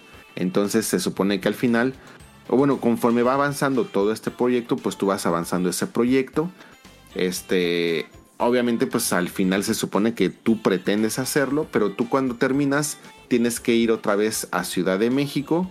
Van a tener una junta donde ustedes van a presentar todo su programa, bueno, todo su proyecto. Obviamente este proyecto todavía no lo llevan a, a ejecución porque pues apenas están regresando a México. Pero pues ustedes ya presentan cuáles son sus alcances, cuáles, qué es lo que pretenden, etcétera. Y hasta ahí concluye. No, si ya lo llevan a la realidad o no, ya no, no, no los van a investigar, no va a ser como que sujeto a auditorías o algo así, no. Pero, pues sí se supone que se pretende que sí lo vas a llevar a, a la realidad. Y bueno, fuera de eso, ya no hay otra forma, pues existe también el visado de matrimonio y el visado de inversor. Si lo que ustedes tienen como idea o pensado, pues es vivir en Japón, pues están esos visados. Este, tengo entendido que para la visa de inversor ustedes tienen que tener ciertas cantidades en algunas cuentas y este se supone que esas cantidades se tienen que invertir para alguna alguna empresa o brindar trabajos a japoneses dentro de este dentro de lo que se va a utilizar ese dinero. No estoy muy seguro de cuáles son las cantidades, no estoy muy seguro de las condiciones para los visados de matrimonio, pero bueno, son ese tipo, bueno, también existen o que sepan que también existen. Y Pero tienes que casarte con un japonés, japonesa, me imagino. sí, sí, sí, ya para la visa de matrimonio pues tendrías que casarte con una persona de aquí. Este, pero les digo, no, no sé muy bien las condiciones, no sé muy bien los trámites, pero Ah. pues ya ahí dentro del mundo tuitero, creo que mucha gente de las que está viviendo aquí justamente pues está con visa de matrimonio, entonces pues ya también si tienen dudas pues ya pueden preguntar directamente ahí. Este. Y pues ya nada más así para datos este, generales, para no extendernos mucho, porque pues es tratar como nada más de dar ideas o algo así. ¿Cuál es la mejor ciudad para venirse a estudiar? Este, por ejemplo, si se vienen por su cuenta para estudiar el idioma por unos seis meses, oye, pues cuál es la mejor, eh, el mejor lugar. Aquí únicamente como sugerencia, a diferencia de lo que nos comentaba este Caro, yo no les sugiero que se vayan mucho a un área, a un área rural, porque Japón ya en el área rural que empieza a carecer muchísimo de servicios y Ah, de gente que hable o que pueda entender cualquier otra interacción que no sea japonés. Muchos de estos lugares son viejitos, gente que no está acostumbrada al contacto con extranjeros. Puede ser que aquí se les lleguen a hacer el feo. Y Mm. puede ser que su vida, al menos para ser la primera vez que ustedes vienen a vivir a Japón, pues va a ser mucho más complicada porque pues no hay nada, ahí sí no hay absolutamente nada que los pueda ayudar. Muchos de las distancias que se recorren van a escuchar muchas historias de que tienen que tomar hasta a veces un autobús para ir al combini más cercano. Entonces puede resultar no ser la mejor experiencia, al menos para ser la primera vez que vengan a vivir acá. Este, yo sí les recomiendo una ciudad grande, pero tomen en cuenta si se van a Tokio, todo es más caro, todo está más saturado, todo está más lleno. Si quieren algo un, un poquito más barato, van a tener que empezarse a ir a las afueras. A lo mejor pueden sufrir un poquito esa experiencia, a diferencia que si se van a otra ciudad grande, pero no de las principales, hablemos de Nagoya, hablemos de Hokkaido, hablemos de Fukuoka, donde pues ya es más fácil vivir en la ciudad, no es tan caro y pues ya si ustedes quieren pues se pueden ir de vacaciones de vez en cuando a Osaka, a Tokio o algo así. Esa es una simplemente sugerencia. ¿Cuánto dinero necesito? Pues ya les dije más o menos en la página de Gogo Nihon cuánto dice que cuesta la escuela. Ahí ustedes ya pueden ir viendo los breakdowns de cuánto cuesta por seis meses, por un año, por año y medio o por dos años. Y hacer la cuenta más o menos de cuánto se gastarían de una renta, de este para comer este al mes, etcétera, y si van a tener un trabajo o no. Este, pueden venir con familia. Algunas becas sí les permiten venirse con familia. Si ustedes ya están casados, si ustedes ya tienen alguna pareja y se quieren venir con su pareja, hay algunas de estas becas que les hablé que sí les permiten, pero tienen que pasar ciertos meses después de eso para que ya puedan este, traerse a su pareja. Este, en todos les van a permitir este, hacer, bueno, en algunas, en algunas becas no les permiten trabajar, en otras sí. Y si se vienen ustedes como estudiantes del idioma japonés, ustedes pueden sacar su permiso de trabajo, pero únicamente les van a permitir trabajar este, trabajos de baitos y únicamente ciertas horas. Obviamente hay muchas personas que no respetan esas horas. Y este, hay algunos trabajos que no van a poder hacer. Por ejemplo, todos los trabajos nocturnos no los pueden hacer ustedes. Ah, Es decir, no pueden trabajar en bares, no pueden trabajar en kiabakuras, no pueden trabajar en este tipo de cosas, zonas, etcétera. No lo pueden hacer ustedes. Este, tienen que pagar un seguro médico. Y este, pues ya la renta va a depender muchísimo de qué ciudad están. Acuérdense, mientras más grande sea la ciudad, más cara va a ser la renta y más pequeño va a ser el espacio. Eso también es importante. Y es fácil acoplarse a la sociedad japonesa. ¿Qué tanto cambia el Japón turista al Japón residente? Pues como dijo Tonali, yo creo que venir a Japón como turista es increíble. El servicio al cliente es impecable. Eh, no, no puedo garantizar que sea el mejor servicio al cliente del mundo, pero al menos sí es uno de los mejores. Este es técnicamente estar yendo de lugares que les gusta y todo eso. Pero ya qué tanto, cuál, o cuál es el principal cambio, pues yo creo que es cuando ya empiezas a trabajar aquí, ya empezarte a involucrar en la forma de trabajo de Japón. Tomemos en cuenta que es una sociedad que viene de una guerra, este, que ellos están muy enfocados al trabajo, mucha de la prioridad es el trabajo. Y a diferencia de otras sociedades, pues aquí a lo mejor van a dejar en, segundo plano cuestiones personales, cuestiones familiares por el trabajo. Entonces, ese es el nivel de exigencia que pueden llegar ustedes a encontrar y es lo que ustedes pueden llegar a lo mejor a tener ese choque. Pero yo personalmente les diría, si ustedes vienen a estudiar japonés y buscan un baito, pues el primer baito que ustedes van a tener, pues a lo mejor van a ser baitos más sencillos, baitos más comunes. Este, hablemos de un combini, hablemos de hacer ventos, este, de atender a lo mejor lugares mm, donde a lo mejor no hay tanta interacción con el cliente. Este, por ejemplo, lo que hacía o sigue haciendo, no estoy seguro, Cadasco, este, en los hoteles, etcétera, donde no hay tanta con, tanto contacto con el, con el cliente. Entonces, pues a lo mejor realmente pues son trabajos donde ustedes pueden llevar a lo mejor un ritmo un poco más tranquilo y sin esa presión de que pues el cliente es lo más importante, no se puede cometer ningún error y se tiene que presentar una imagen pues como que de casi casi perfección, por así decirlo. Entonces, pues yo diría que realmente pues no se preocupen mucho. Y hasta aquí alguna duda. No, Es lo que te iba a preguntar. eh, ¿Tú qué tanto fue en tu caso sentiste el cambio de turista a ya ciudadano japonés? Pues sí se resiente porque... mm, o sea, tomemos en cuenta también que se involucran otros factores como que pues ya empiezas a vivir aquí solo. O sea, si estabas acostumbrado a una vida donde veías a tus compañeros, a tu familia, a tus amigos, pues lo vas a cambiar todo por venirte aquí a un lugar donde no conoces a nadie técnicamente. Entonces, pues va a depender también muchísimo de, de cuáles son tus planes, tus expectativas o algo así. Yo por eso también les sugeriría que si tienen como que el gusanito y no pueden aplicar a ninguna de las becas anteriormente mencionadas, pero si se quieren venir a, a- vivir un rato, pues vénganse seis meses. Y en esos seis meses, pues a lo mejor no tienen que abandonar mm, pues obviamente su vida en México, simplemente pues se vienen acá un rato, están cotorreando aquí seis meses y se regresan y, listo. Realmente ya venirse de tiempo completo pues ya involucra mucho sacrificio personal en muchos otros sentidos. Eh, ya cada quien ya va a de- decidir dependiendo de cómo le fue en la feria. Si fue pesado, si fue difícil, si lo sufrieron. Yo sé de mucha gente que no puede con ese, con ese cambio, incluso dentro de las becas. De hecho, la manera en la que México ha perdido muchas plazas, porque antes, hace muchos años, las plazas que teníamos en todas las becas era mayor.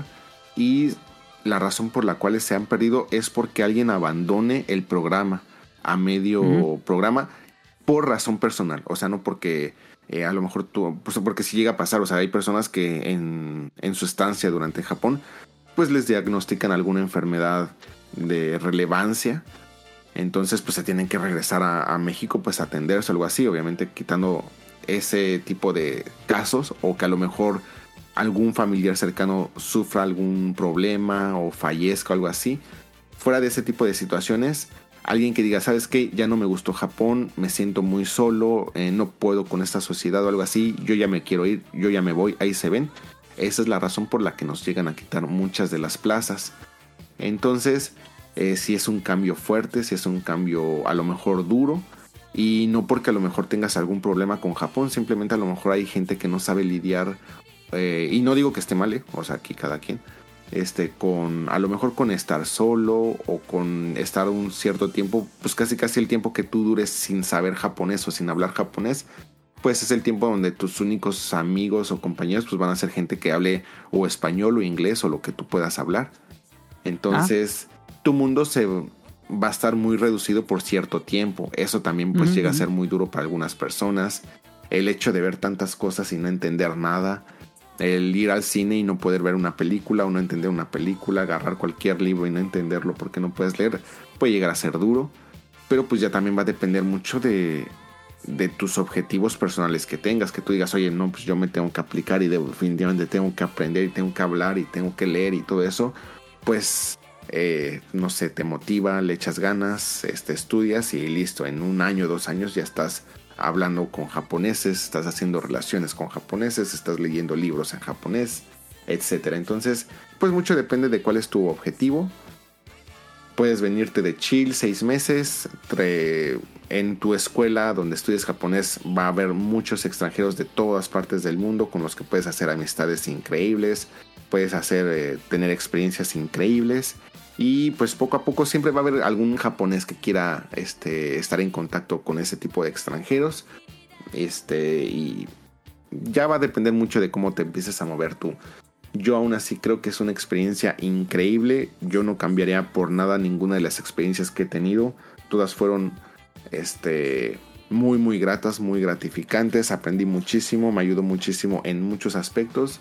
Mm, Yo sí diría que si tienen la oportunidad de intentarlo, así no sea Japón, así sea irse a estudiar inglés a Australia, Canadá, Estados Unidos o algo así, intent- inténtenlo, así sea por un par de semanas, no, no importa, creo que siempre Menos a Francia, luego les pasa lo de Bart. o menos a Francia porque te van a hacer este, No, ahí fue Tonali, un rato estuve en Francia. como Bart. o en Nueva York porque luego hay este muchos ¿cómo se dice? muchos disturbios por streamers. Entonces, pues nada más ahí tengan cuidado. Este, pero no, la experiencia es increíble, no, no lo cambiaría por nada, vale mucho la pena y pues ya de, de acuerdo a sus expectativas, a sus objetivos, pues inténtenlo, véanlo, como les digo, no tiene que ser dos años, pueden ser semanas, no tiene que ser Japón, puede ser cualquier idioma, puede ser cualquier lugar, pero definitivamente vale la pena. Si tienen hijos, este, y creen que a sus hijos les puede servir algo de este, este tipo de experiencias, yo creo que sí lo vale. Es increíble, es fabuloso. Entonces, eh, pues al menos ahí tienen este, un poquito de cómo es el proceso, cuáles eh, opciones hay disponibles. Eh, hay mucha información que investigar a partir de esto. Este, si tienen dudas, pueden preguntarme, pueden investigar. Ya hay muchísimo material a diferencia de hace unos años. Ya hay mucho material para que ustedes este, investiguen. Y pues ojalá que algo de esto pues, les haya sido de un poquito de interés. No, pues yo creo que Este programa va a ser como muy didáctico tal vez para aquellos interesados. Eh, ojalá eh, les haya movido algo. Sí, ojalá que sí. Así sea. Este, y si no, pues también como turista, pues ya también tienen muchos programas del podcast beta con tips de Japón turista. Vale la pena, pero pues este, ojalá que, ojalá que lo puedan llegar a considerar en algún nivel, en algún plano, y pues que haya sido de eh, un poquito de interés para ustedes. Mm, Muy No, bien. pues, muchas gracias. Este programa no fue patrocinado por la embajada japonesa, pero casi. Aunque no sé si es patrocinio pero bueno. este. No sé si Caro o Tonali tengan alguna otra duda. Pues suena difícil, pero se escucha padre. ¿Qué es lo que sientes que suena más difícil? Eh, ¿Aprender el idioma o Sí, ah, siento que la me- soledad? No, siento que se me dificultaría mucho el idioma. Ok, ok. Toma en cuenta que empezarías, o sea, por ejemplo, si tú dices, oye, yo no sé nada de japonés, así, absolutamente cero. Ya sea por las becas o ya sea este, que te vengas a estudiar por tu cuenta, en todos vas a empezar de cero. O sea, te van a ir guiando este, paso por paso. Y la ventaja es de que en cualquiera de los dos este, panoramas, pues técnicamente la gran ventaja que tendrías es de que si en México pues aprender japonés es complicado porque no tienes forma de practicarlo algo así, en estos vas a venir realmente a Japón, es como un rare candy y vas a subir de nivel exponencialmente. O baja a Duolingo. También. No sé qué tan útil sea el Duolingo, pero sí sé que mucha gente lo usa. Yo una vez lo llegué a intentar, pero mm, honestamente sí era de los que me empezó a acosar el periquito después de dos semanas que lo dejé de usar. Porque sí lo, lo abandoné. Ok. Tonali se quedó en mute. No sé si siga por ahí, pero bueno. Este... Aquí, aquí estoy, aquí estoy. Ok, ok. Em, pues no sé si tengas algo más, Ren, o pasamos a lo que sigue. No, lo que sigue. Ok, Pues- no, pues te lo agradezco mucho por el por la investigación, porque yo realmente sabía que había unas, unas becas o algo así, pero ya no, no tenía así el dato tan preciso como lo dijiste ahorita. Y pues seguro es el interés de muchas personas. Pues eh, incluso uno de nuestros escuchas y que ya ha participado, participó recientemente en el programa de, de Orígenes que hicimos hace un par de semanas, pues tuvo Cadasco y Cadasco tomó una de estas opciones que dice Rion. Entonces, eh, no piensen que es algo como muy lejano o imposible. Sí, sí, sí se puede. Si tienen ganas, por supuesto.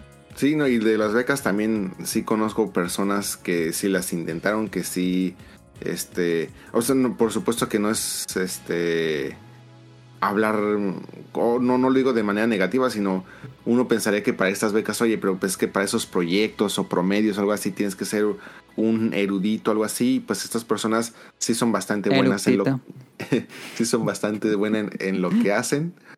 Pero, este, o sea, vamos, no son unos genios o eminencias así que han hecho Sí, libros sí, o algo sí. así. Ajá, Es- son ajá. personas normales que hicieron el trámite, hicieron la convocatoria, pa- pasaron todo el proceso y, y lograron quedar. De hecho, una de estas personas, es que no, no quiero dar nombres por si está, a lo mejor esta persona no quiere ser contactada o algo así.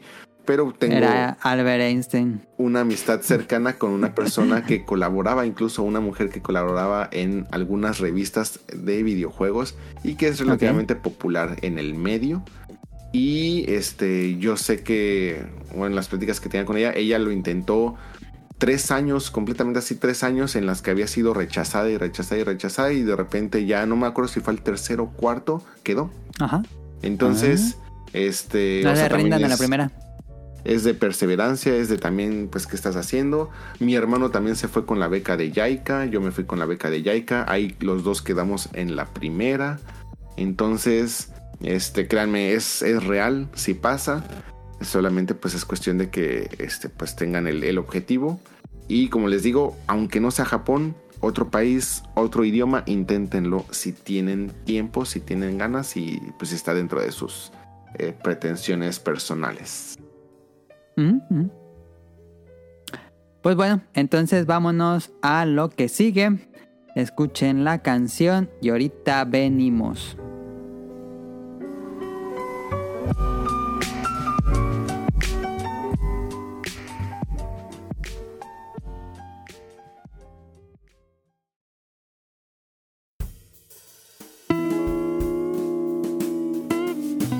Opening de la semana.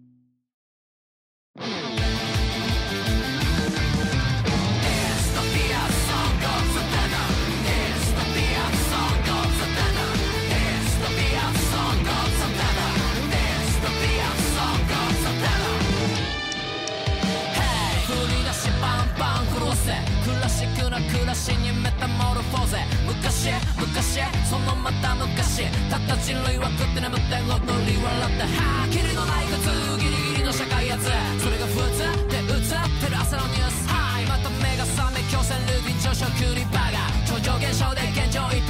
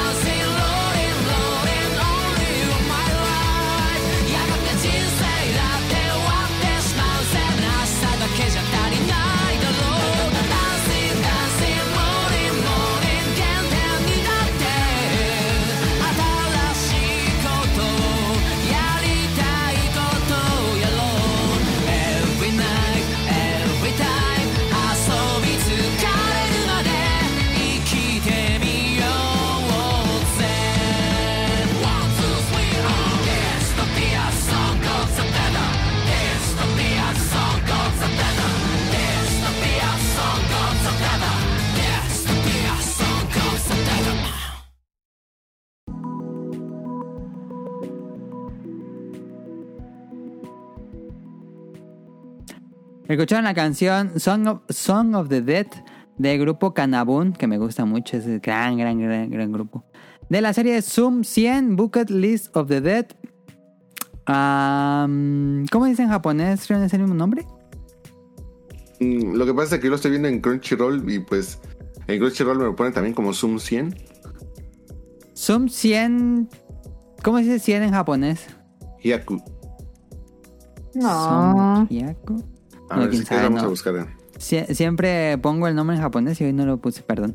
Eh, pero bueno, no importa, no importa, lo, lo encuentran en... Donde ahorita vamos a decir dónde, pero lo encuentran como Zoom 100. Eh, ¿De qué trata esta serie nueva de esta temporada? Ya... mm, ¿Ya he hablado de series de temporada? No me acuerdo. Creo que sí. Este, esta serie se trata de lo que sigue. Aquí eres un Ya chico tengo, de perdóname, 21... Ya tengo Sí, el sí, nombre sí. en japonés. Ajá. En japonés le ponen Sun 100 Zombie ni narumade ni shitai hyaku no koto, que significaría antes de convertirme en zombie, este 100 cosas. Eh, 100 cosas ah, que quiero mira, hacer. tiene un... Tiene una... Pues un nombre un tanto diferente. Sí, sí, pues de hecho está bien largo. Sun 100 Zombie ni narumade ni shitai hyaku no koto. Este, sí. Clásico de animes de hacer la sinopsis en el título. Pero bueno, el ¿de qué va? Akira es un chico de 21 años que acaba de entrar al trabajo de sus sueños. Él va a entrar a una empresa como de mm, publicidad, marketing, donde hacen comerciales televisión, algo así. Y pues él siempre quiso trabajar en esa industria, entonces eh, lo aceptan, entra a trabajar el primer día.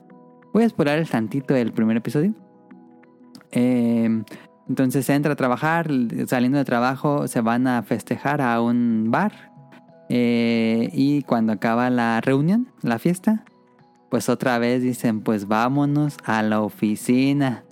Y el, este Akira pues eh, trabaja creo que dos días seguidos sin regresar a su casa.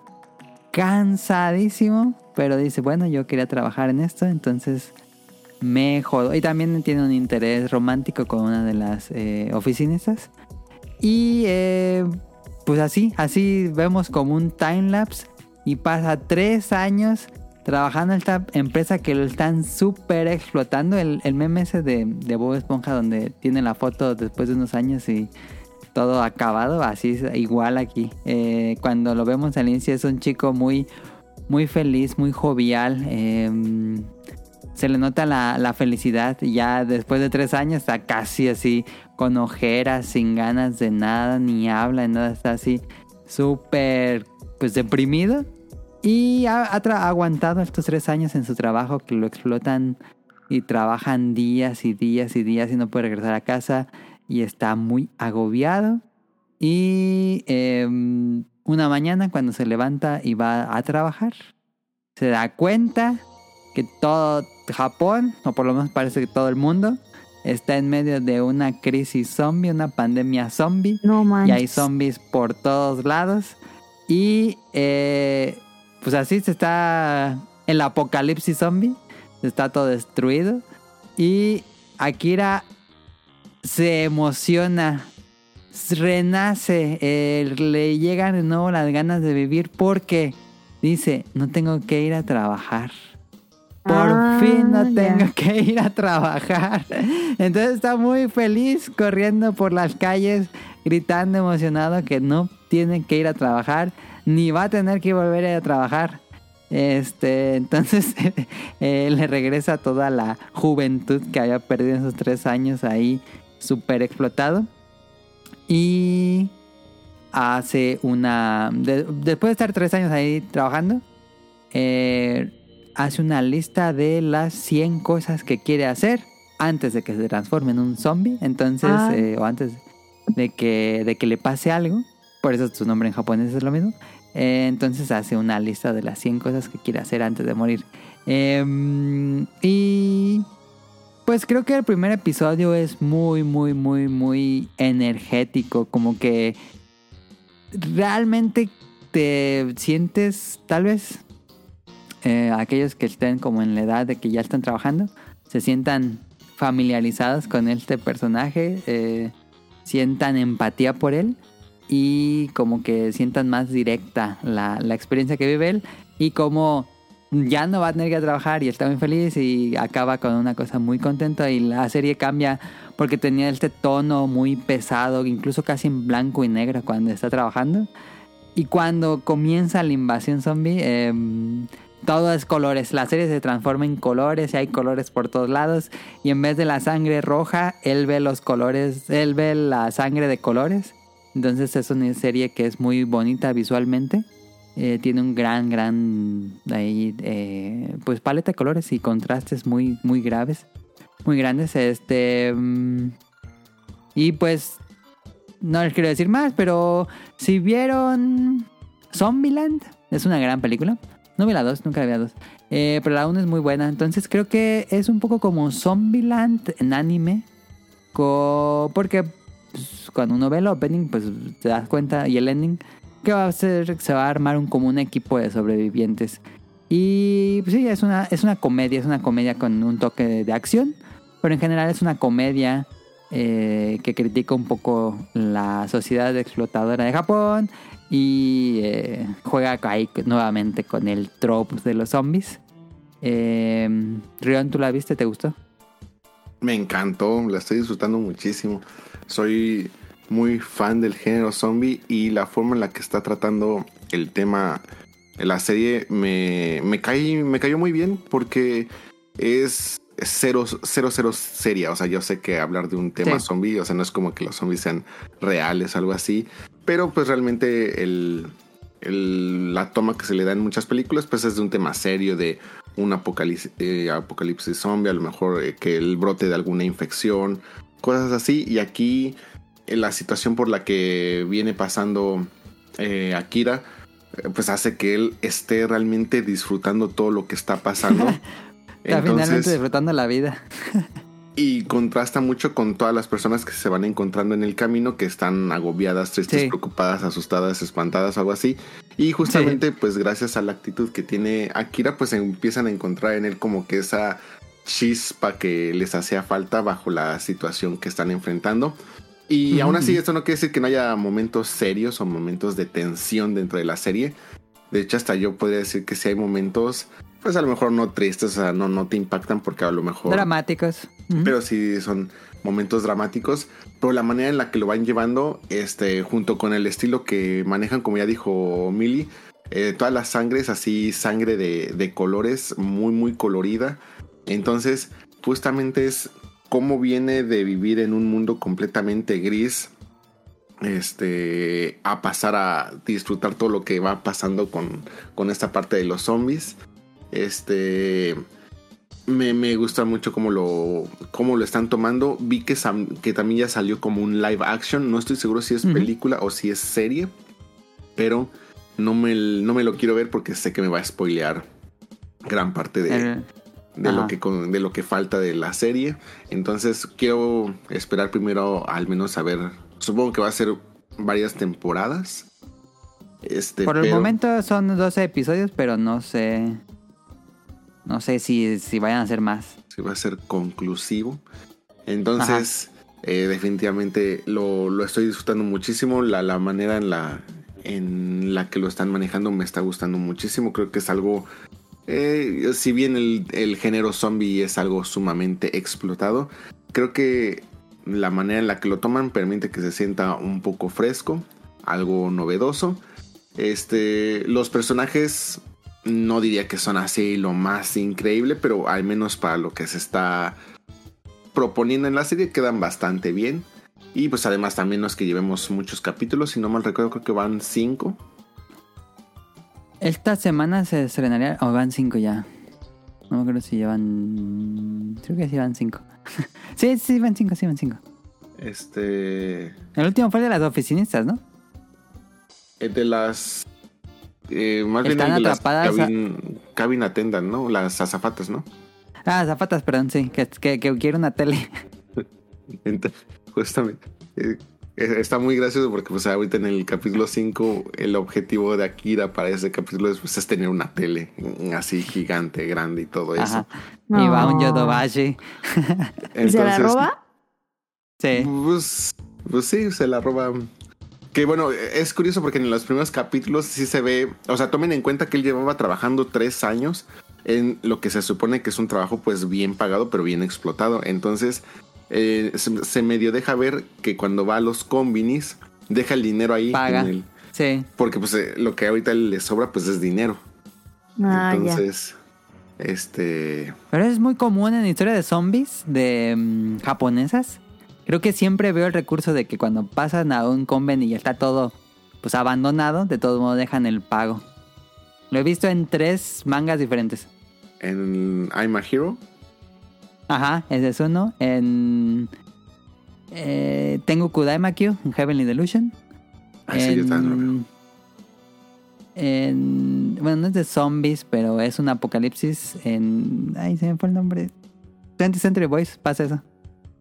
¿Llegaste a ver el de las colegialas que les toca el brote zombie en su escuela?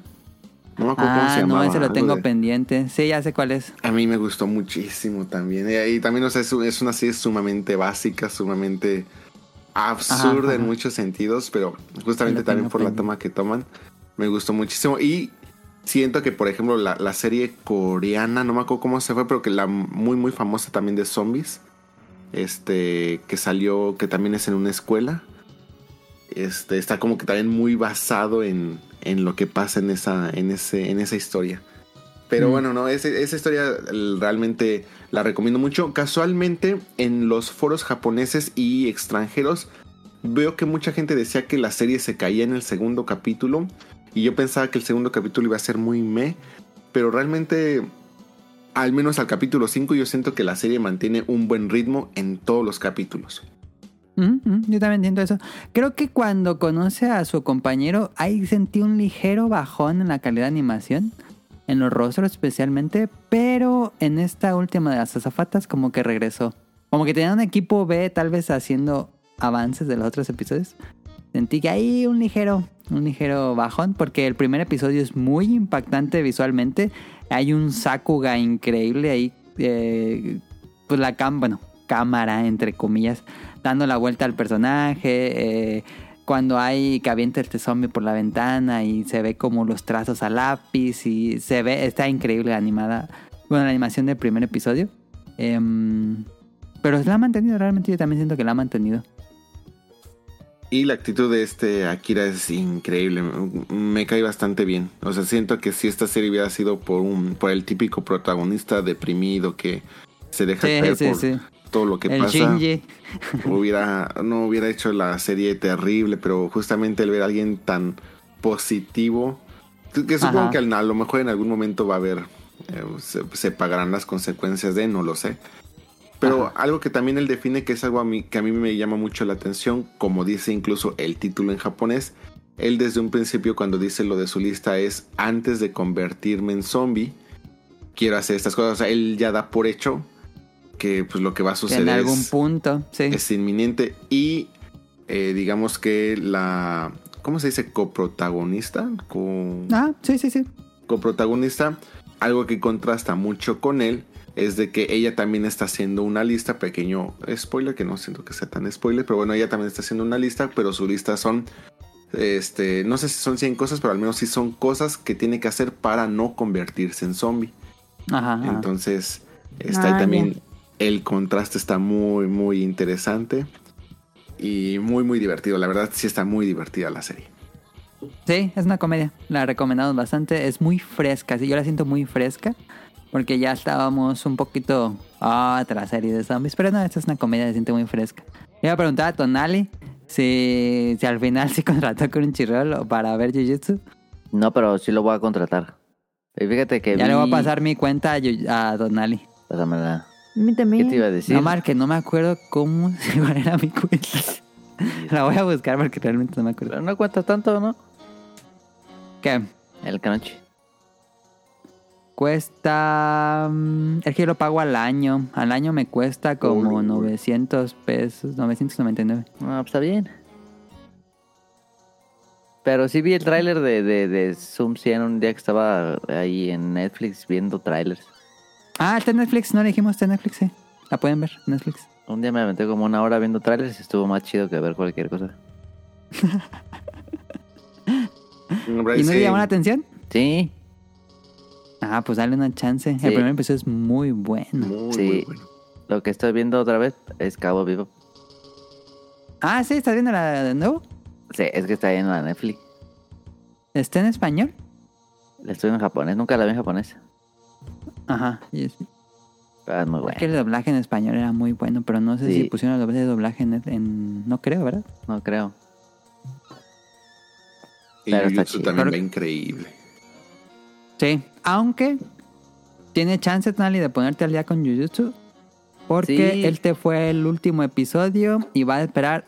Se detiene la transmisión hasta el 31 de agosto, que ya empieza el Ah. arco chido. Pues me dijiste que viera estos cuatro, cinco. Cinco. Luego me pasa la uno Y luego te vas a Jujutsu Kaisen temporada 1. a uno. Y ya da. Ajá. Y pues ya ahí te sigues derecho y ya le sigues al arco que, que seguiría en la 2. O sea, Que ahora si tengo... te quieres ver todavía mucho más pro, te podrías ver estos cinco capítulos, después ver eh, Jujutsu Kaisen La 0, película. después ver ahora sí temporada 1 y, y ya después Película. los... Que todo está en Crunchyroll. La película también está en Crunchyroll. Pero es la cero. No, Uno, Jujutsu Kaisen temporada 2, 5 episodios. por eso. Porque es el inicio cronológicamente. Eh, ajá, temporada 2, inicio. Luego me voy a cinco cero. episodios. Y luego te vas a Jujutsu Kaisen 0, que es la película. Ajá. Y Y luego, luego ya te Jujutsu saltas. Kaisen 1. A Jujutsu Kaisen temporada 1. Ese es el orden cronológico de verlo. Ya aparece cuando tienes que ver Evangelion. Eh, sí lo voy a que ver. no hay problema. La verdad es que no hay problema si empiezas por Jujutsu Kaisen 1. No, no, no había problema. Pero si quisieras empezar cronológicamente para que ya no te confundes. Sí. Yo creo que esa va a ser. Porque sí dicen que es el shonen más, este... Más así zarpadas, ¿o no? Eh, sí, sí, sí, está muy bueno. Entonces, eh, sí, sí lo quiero ver. Pero primero tengo que contratar la Crunch. Ah. Voy a buscar la cuenta. Te la paso. Ay, pero sí lo También quiero ver. Aparte dicen que la animación está así, pero mamalona, ¿no? La de esta segunda temporada está muy avanzada. Muy, muy avanzada. ¿Ya la viste, Sí. Tú? Ya, ya, ya voy al, al corriente de los cinco capítulos. Está muy, estuvo muy increíble. Sí lo voy a ver. Ok. Ah, Ah, ese caro. yo estoy jugando, pero está bien perro difícil. Ya perdimos. Va a ser, yo digo que va a ser un evento, el arco de Shibuya. Va a ser como esas cosas que a lo mejor rompe el internet. Quién sabe. Tal vez pero- Shibuya es lo que mejor. viene. Ajá. Ya. Tengo un mes. Em, ¿Tienes un mes? Sí, exactamente. Em, tampoco es necesario ponerte al día porque va a ser un mes, pero va a ser semanal. Ah, Puedes neta. todavía juntar más episodios. No es que Ah. vayan a ver toda la temporada de golpe. Pero si me veo todas dos al día, está ahí el problema va a ser que te van a ir spoileando todo. Sí. Como Pero No. Tonali ni usa, No. Tonali no usa redes sociales. No tantas, entonces, este, no. Sí me salvo, ¿eh? Sí. Porque sí, yo en mi timeline. Lo bueno que yo había leído el manga, pero no mames, en cuanto salía de episodio de Jujutsu, ya los spoilers ahí en Twitter, No, en X, en X. en X. ok, pues ahí está el opening de la semana. Eh, vámonos a tus datos curiosos. Car, ¿tienes datos curiosos? Claro. Dale. Tengo 15 datos curiosos. Ah, no. que Sí dijimos, perdón, perdón, sí dijimos, Som 100 está disponible en Crunchyroll y en Netflix. Si no tienen Crunchyroll, pueden verla completamente ahí en Netflix. Y el 3 de agosto estrenaron el live action de, de Son of the Som 100 ah, también en Netflix. Aunque ese sí, yo no lo he visto, entonces no, no podría recomendarlo, no sé qué tan bien les quedó. Nunca soy fan de las adaptaciones live action de anime. Y un dato curioso, Río, no sé si sabías que este estudio de animación que se llama Book Films, este, eran trabajadores de mapa y toda la burla del primer episodio de que trabajaban en, bueno, de que Akira trabaja en una empresa súper explotadora es porque fue su experiencia trabajando en mapa. Oh, lo verga. No, no sabía eso. De hecho, lo sabía porque lo leí en el guion. Pero no sabía. Y es que el contraste en, en el anime está increíble porque cuando está festejando Akira bien contento con todos y está viendo a la oficinita, a la oficinista que le gusta. Y ya todos dicen, ya, pues perfecto, pues terminamos de tomar y él se está despidiendo de todos así de sí, cuídense mucho, nos vemos mañana. Y de repente todos se paran así al unísono, vuelven a sacar sus estas tarjetas de, de Los sus, gafetes. sus gafetes y todos de regreso a la chamba. Y Akira ahí es donde se le rompe todo el mundo de... y porque todavía tiene esperanza, o sea, te pasan como tiene esperanza de, ah, bueno, es hoy o algo así, pero ya cuando se Ajá, empieza a repetir el patrón, se viene... Sí es muy fácil que puedas eh, llegar, si has tenido una experiencia laboral no tan positiva, sí es muy fácil que te identifiques con, con el pobre Akira. Sí, y buena. Bueno, dicen ahí que los que trabajaban en mapa fue como una crítica muy dura a esa estudio de animación que curiosamente está animando ahorita Jujutsu Kaisen. Pero perdón, ahora sí, cara, te dejo los datos curiosos. Estaban perdón. animando este. Eh, Chainsaw Man. También, también.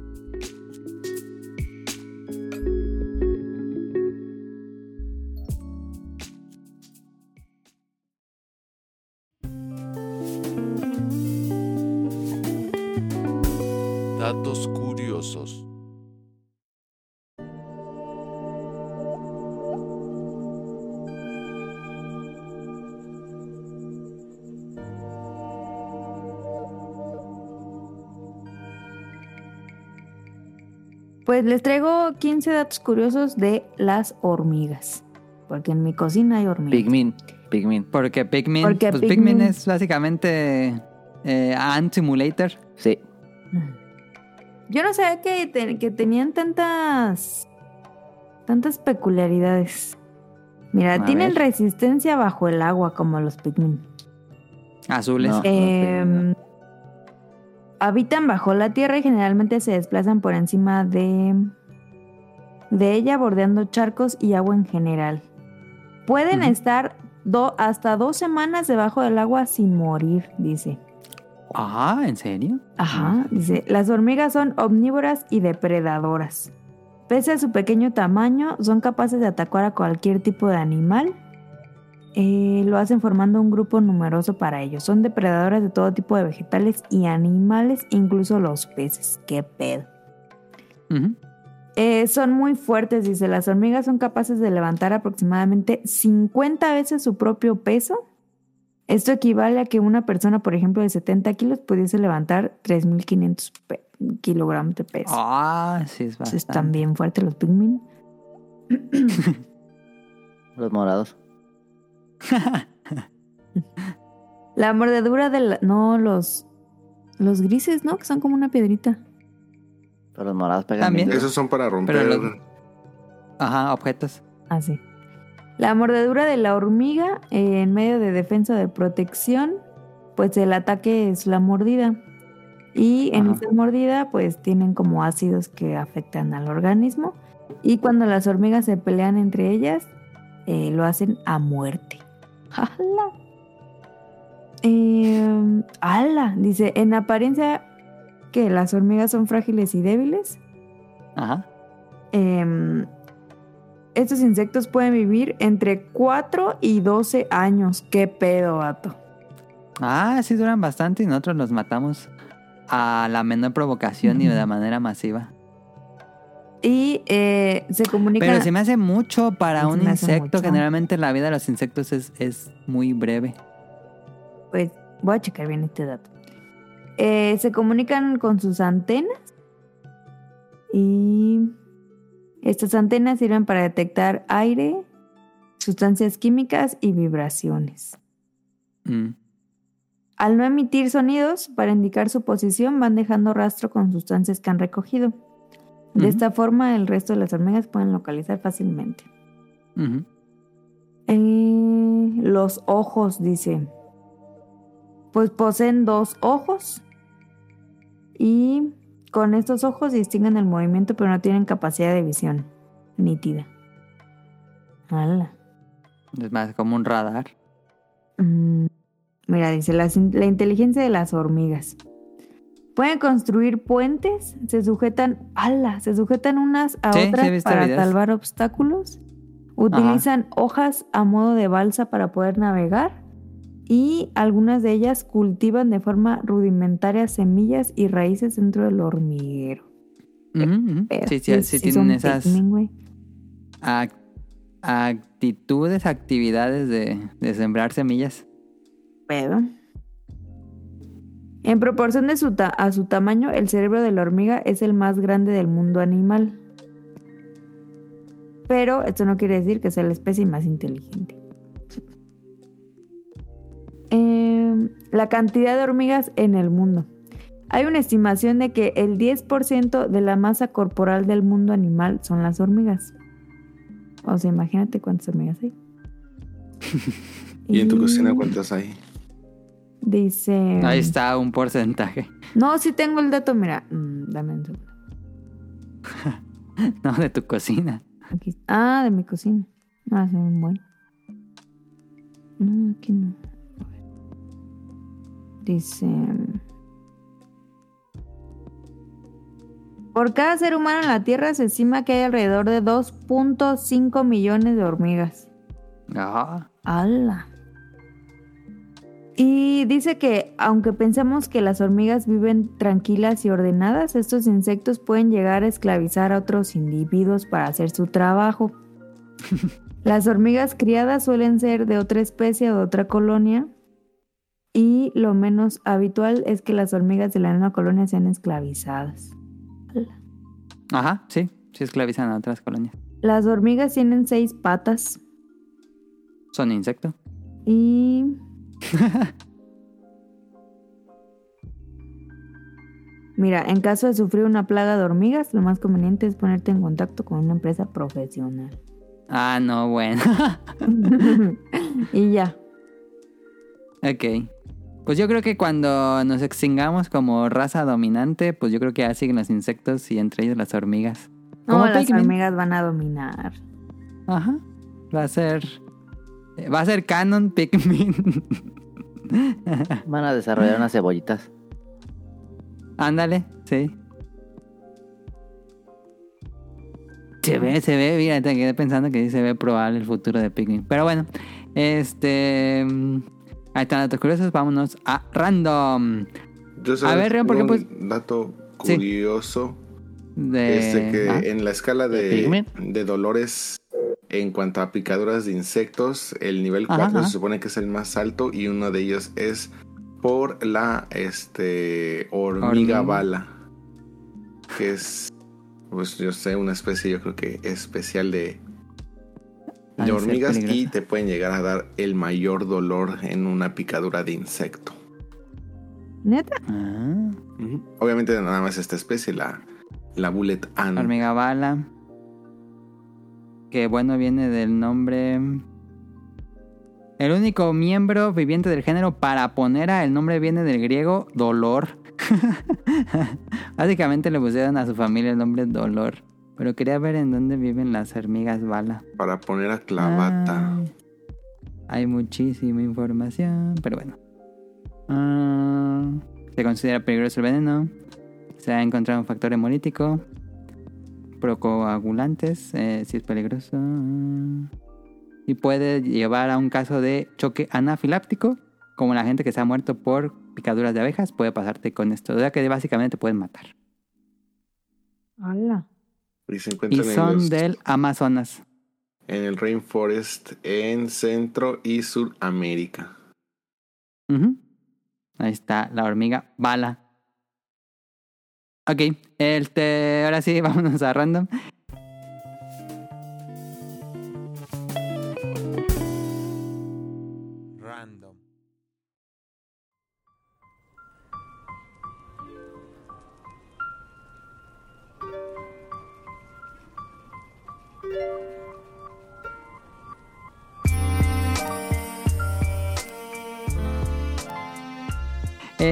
Rion, ¿por qué o cómo se te ocurrió este tema Japón sobre silla de ruedas? Ah, lo que pasa es de ¿Cómo que es? acaban de venir unos Ajá. amigos este, a Ajá. Japón.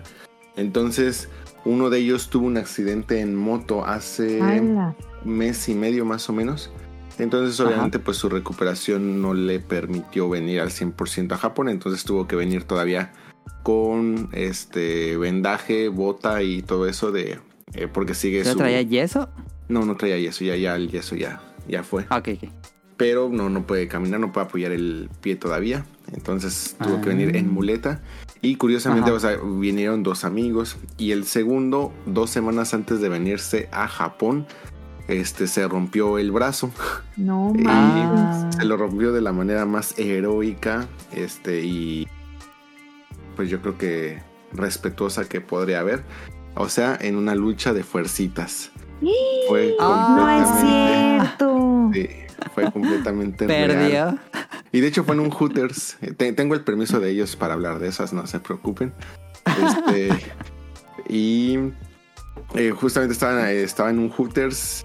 Dice que él pesa cerca de 74 kilos, entonces estaban ahí jugando un poco y pues uno de los eh, compañeros o amigos de, de él que estaba ahí también pesaba más de 100 kilos, creo que ciento y pico kilos. Y Ajá. pues decidió jugar fuercitas con él. Y mientras estaban este, haciendo las fuercitas, pues nada más escucharon el troc. Y se le quebró así completamente No. el brazo en dos. Así A completo. la Ha madre. Perdido, se le quebró, bueno, se le rompió también el nervio. Por lo Pero- cual requiere todavía otro. ¿Estaba jugando con, con un amigo de él o fue una persona así desconocida? No, no, no, es un amigo de él. O sea, estaban todos ahí jugué, este, festejando un rato ahí en el Hooters. Y decía en algún punto, en algún punto alguien creyó buena idea jugar fuercitas. Qué. No mames. Pues ha perdido completamente el movimiento en pulgar y los siguientes dos dedos y se espera que con una Ah. futura este, operación, ¿Operación? se le inserte, se le inserte, inserte un nervio ajá. a ver si Ajá. le pueden salvar eso porque pues, si no técnicamente ya ¿Y a Va la a tener derecha un la brazo. izquierda? la derecha. La derecha, porque pues en fuerzas usas tu brazo dominante. No mames. Qué Y estúpido. de hecho, él sí es así gamer, gamer, bien fan. De hecho, es creo, creo que mi, Ah. mi amigo más habilidoso en videojuegos. Y ahorita estaba bien metido en Splatoon y pues ya se acabó su carrera videojueguil. Por lo tanto, amigos, no, no jueguen fuercitas si es del diablo. Yo nada más escuché eso y dije, puta, pues las experiencias que les contaba aquí de cuando jugaba fuercitas con los Yakuza. Dije, verde, si me hubiera roto a mí un brazo aquí, ¿qué hubiera hecho? O si No, le hubiera roto un brazo en Yakuza y sí, ¿no? Pero bueno, pues eh, vinieron ellos, acaban de, de venir. De hecho, siguen ellos aquí porque vinieron para el mundial de Pokémon en Yokohama. De hecho, ellos ya ahorita se encuentran en Yokohama. Y este vinieron un rato aquí en a Fukuoka y después fuimos un rato a Osaka. Y pues este técnicamente pues mi amigo con el brazo roto pues no puede hacerse cargo de mi amigo con el- la pierna rota. Entonces pues a mí me tocó pues llevarme la silla de ruedas este durante todo el, el trayecto. Entonces pues sí, sí fue así como que ah pues voy a hablar rápido de mi experiencia de cómo es andar en Japón sí, sobre silla, interesante. Ajá. silla de ruedas. Pero pues, realmente pues todo, todo Japón está diseñado para eso, ¿no? eh, No, sí, ahorita Ahorita nos va a decir.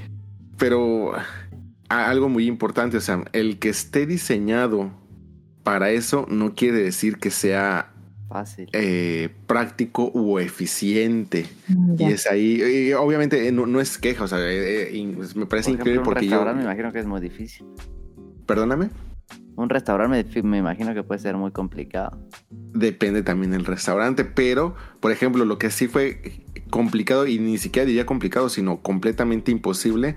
No fuimos, a- por ejemplo, a Akihabara porque no fuimos a Tokio, pero sí fuimos al Denden Town, que es el equivalente de Akihabara en Osaka. Ajá.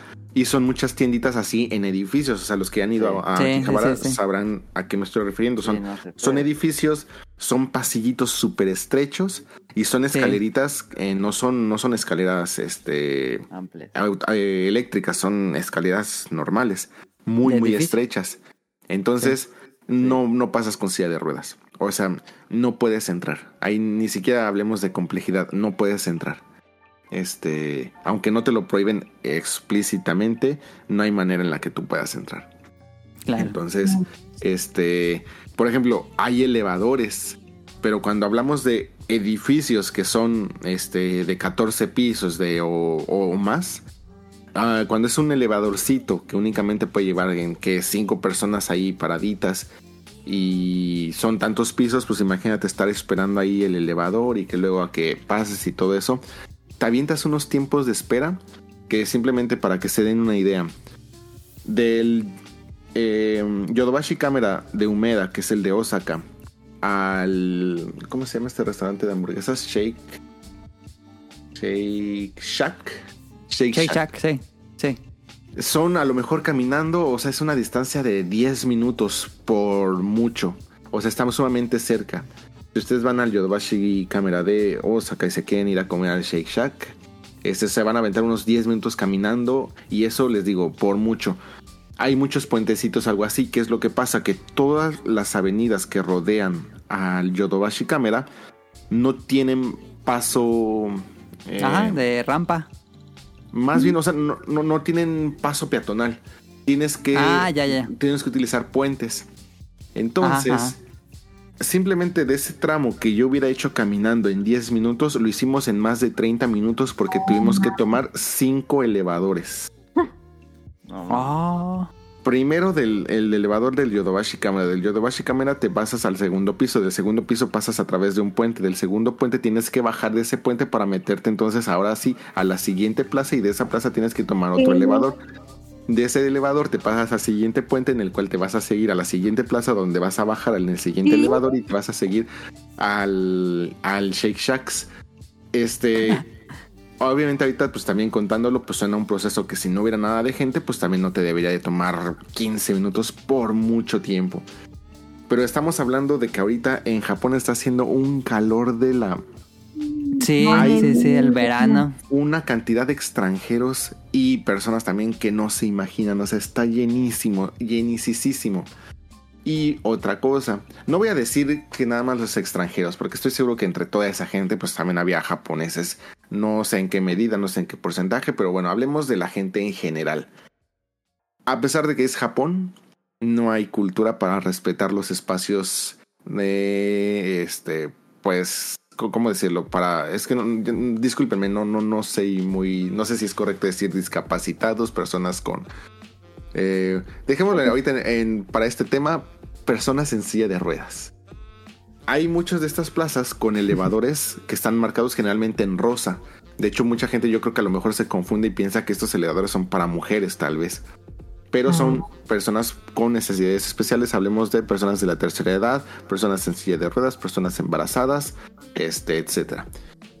Eh, se supone que pues, nosotros nos formamos y se, eh, se le tiene que dar uso. Algunos son uso exclusivo y otros son uso prioritario. Entonces, aunque tú lleves formado media hora, si llega alguien en silla de ruedas, le tienes que dar el paso a esta persona, cosa que no va a pasar.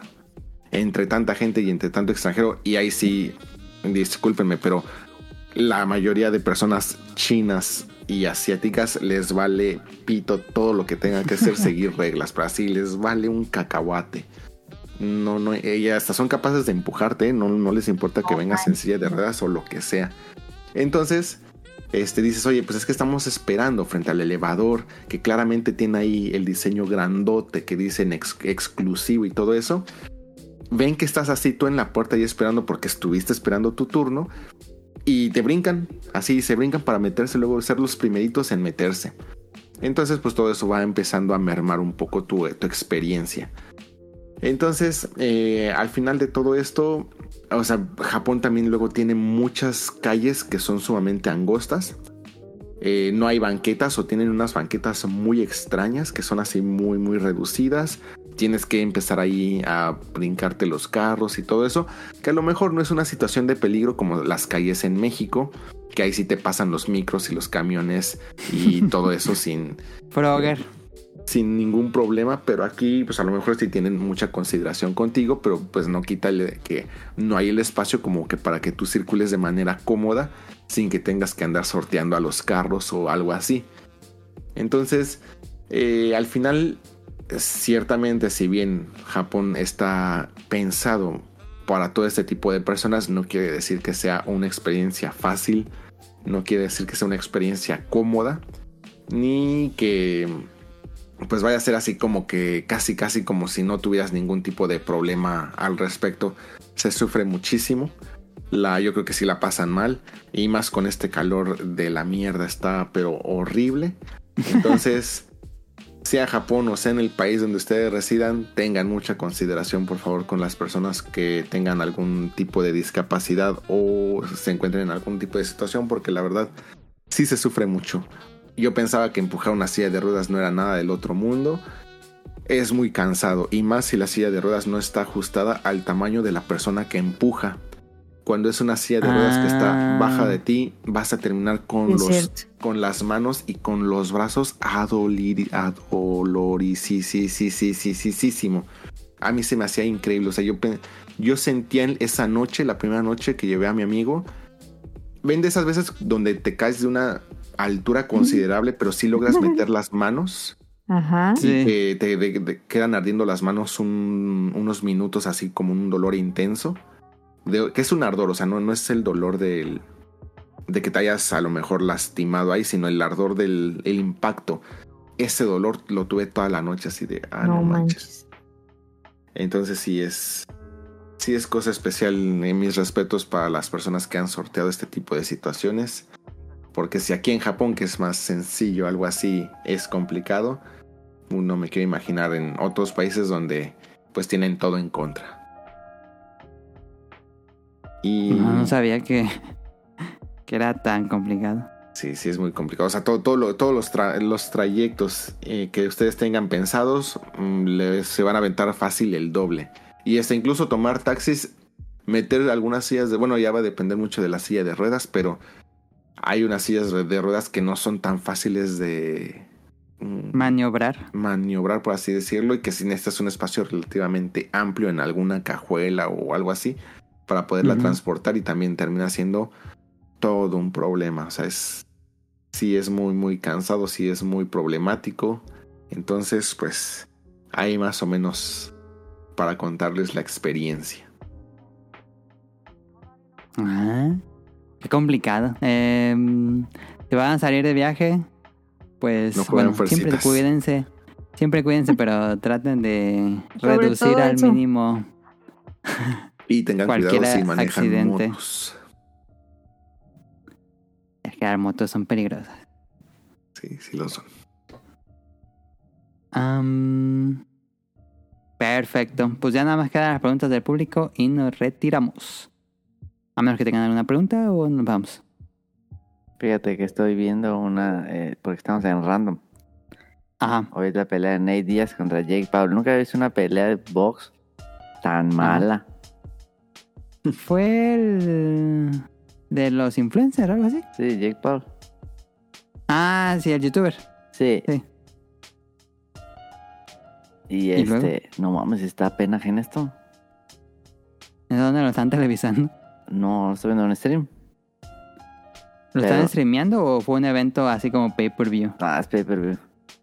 Ah, Está jugando, peleando contra Nate Díaz, el de la UFC. No mames, eso es como una burla para la UFC y para el boxeo. Pero no lo agarra de saco de entrenamiento. Sí, por eso, pero. No mames, está horrible. Ahí se acabó. Pero no lo pudo haber acabado rápido con un KO. Ah, pero pues no le pagan lo mismo, yo creo. Ah, bueno, eso sí, eso sí. A También ver, va a pe- espectáculo. También va a pelear Mayweather con un japonés, ¿no? Ah, pues dicen. ¿El japonés es boxeador el japonés qué es? No, seguramente es boxeador, pero pues ya sabes que Mayweather nunca va a pelear contra nadie que tenga un buen nivel, así que no creo que sea muy, muy habilidoso el japonés. ok. Sí. Pero qué pedo con el box, no mames. Pues ya el futuro de peleas de influencers. Sí. ¿Y sí? Aldama contra. Pues la, la gente los ve. Creo que es más factible que la gente vea una pelea de influencers que una pelea de boxeadores profesionales, por ridículo que suene eso. Eh, sí. Yo sí me aventé la velada del la... Bueno, sí me he aventado las veladas del año. Ah, pues sí, sí, no mames.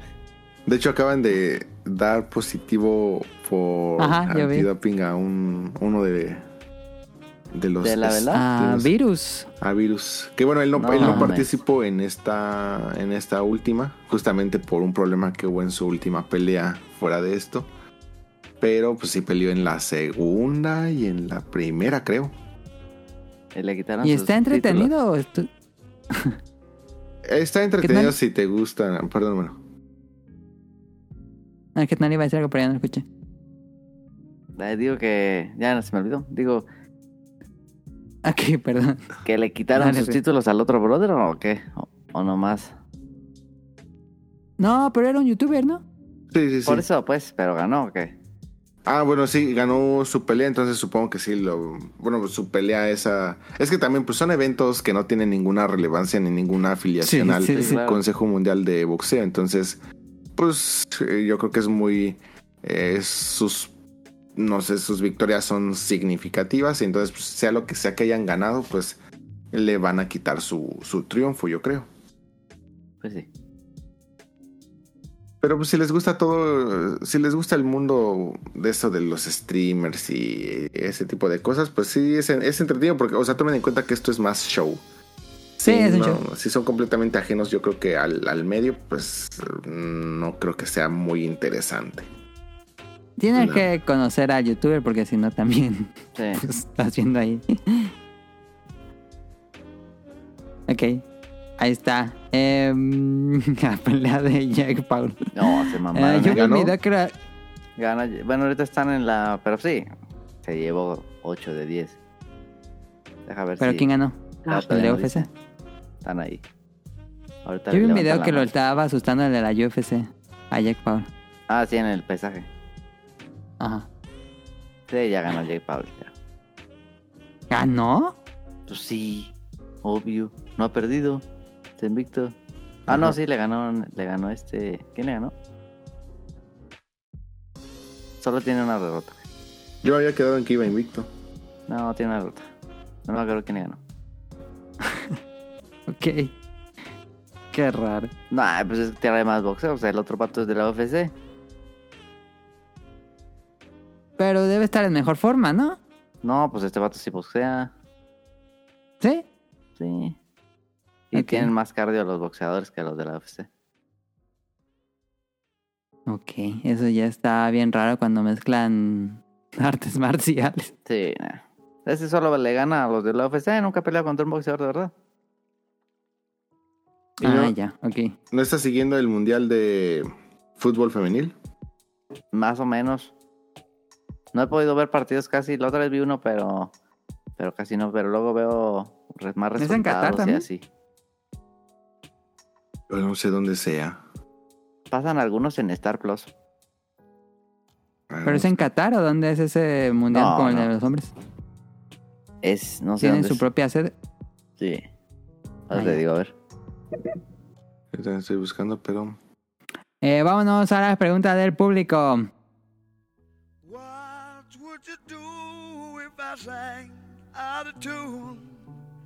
Would you stand up and walk me? Lend me your ears and I'll sing you a song. Nos escribió Burning Han. Él dice, estimados podcast, podcast beta, ¿qué opinan acerca de la doble moral de la gente, así como de la industria occidental de videojuegos? Es un gran Australia, tema. Nueva. Zelanda. Ah, pues por razón no los vemos, pues es- Sí. están en ser puros horarios de madrugada, Sí, ¿no? Sí.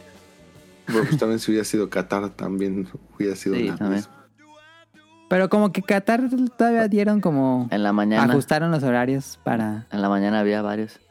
Sí, en la mañana podías ver varios sin problema. Ahorita se están definiendo los cuartos de final. Ya está dentro España, Países Bajos y Japón. Todavía faltan por definir cinco lugares. Ha estado bueno, ha habido buenos goles, fíjate. Ah, no, no. Ok, regresando a la pregunta de Burning Han. ¿Qué opinan acerca de la doble moral en la gente, así como de la industria occidental de videojuegos? Comento esto porque recuerdo que la gente y los medios se le iba a to- con todo a juegos como Senran Kagura por el fanservice, al punto de que ya la IP está en un celular, bueno, en juegos móviles, u otro con waifus. Pero que a juegos como The Last of Us 2 y su escena sexual, y ahora con lo nuevo de Baldur's Gate 3, la gente los ovaciona o comenta de que son artísticos y así. Y pues sí he topado muchos posts de gente muy emocionada. Siento que es súper hipócrita esa clase de argumentos, pero bueno. Este, creo que esto da para un tema. Igual podemos hacer ese tema con las. Con, como el pasado que tuvimos a todas las chicas. Este, pero a ver, ahorita les pregunto a ustedes.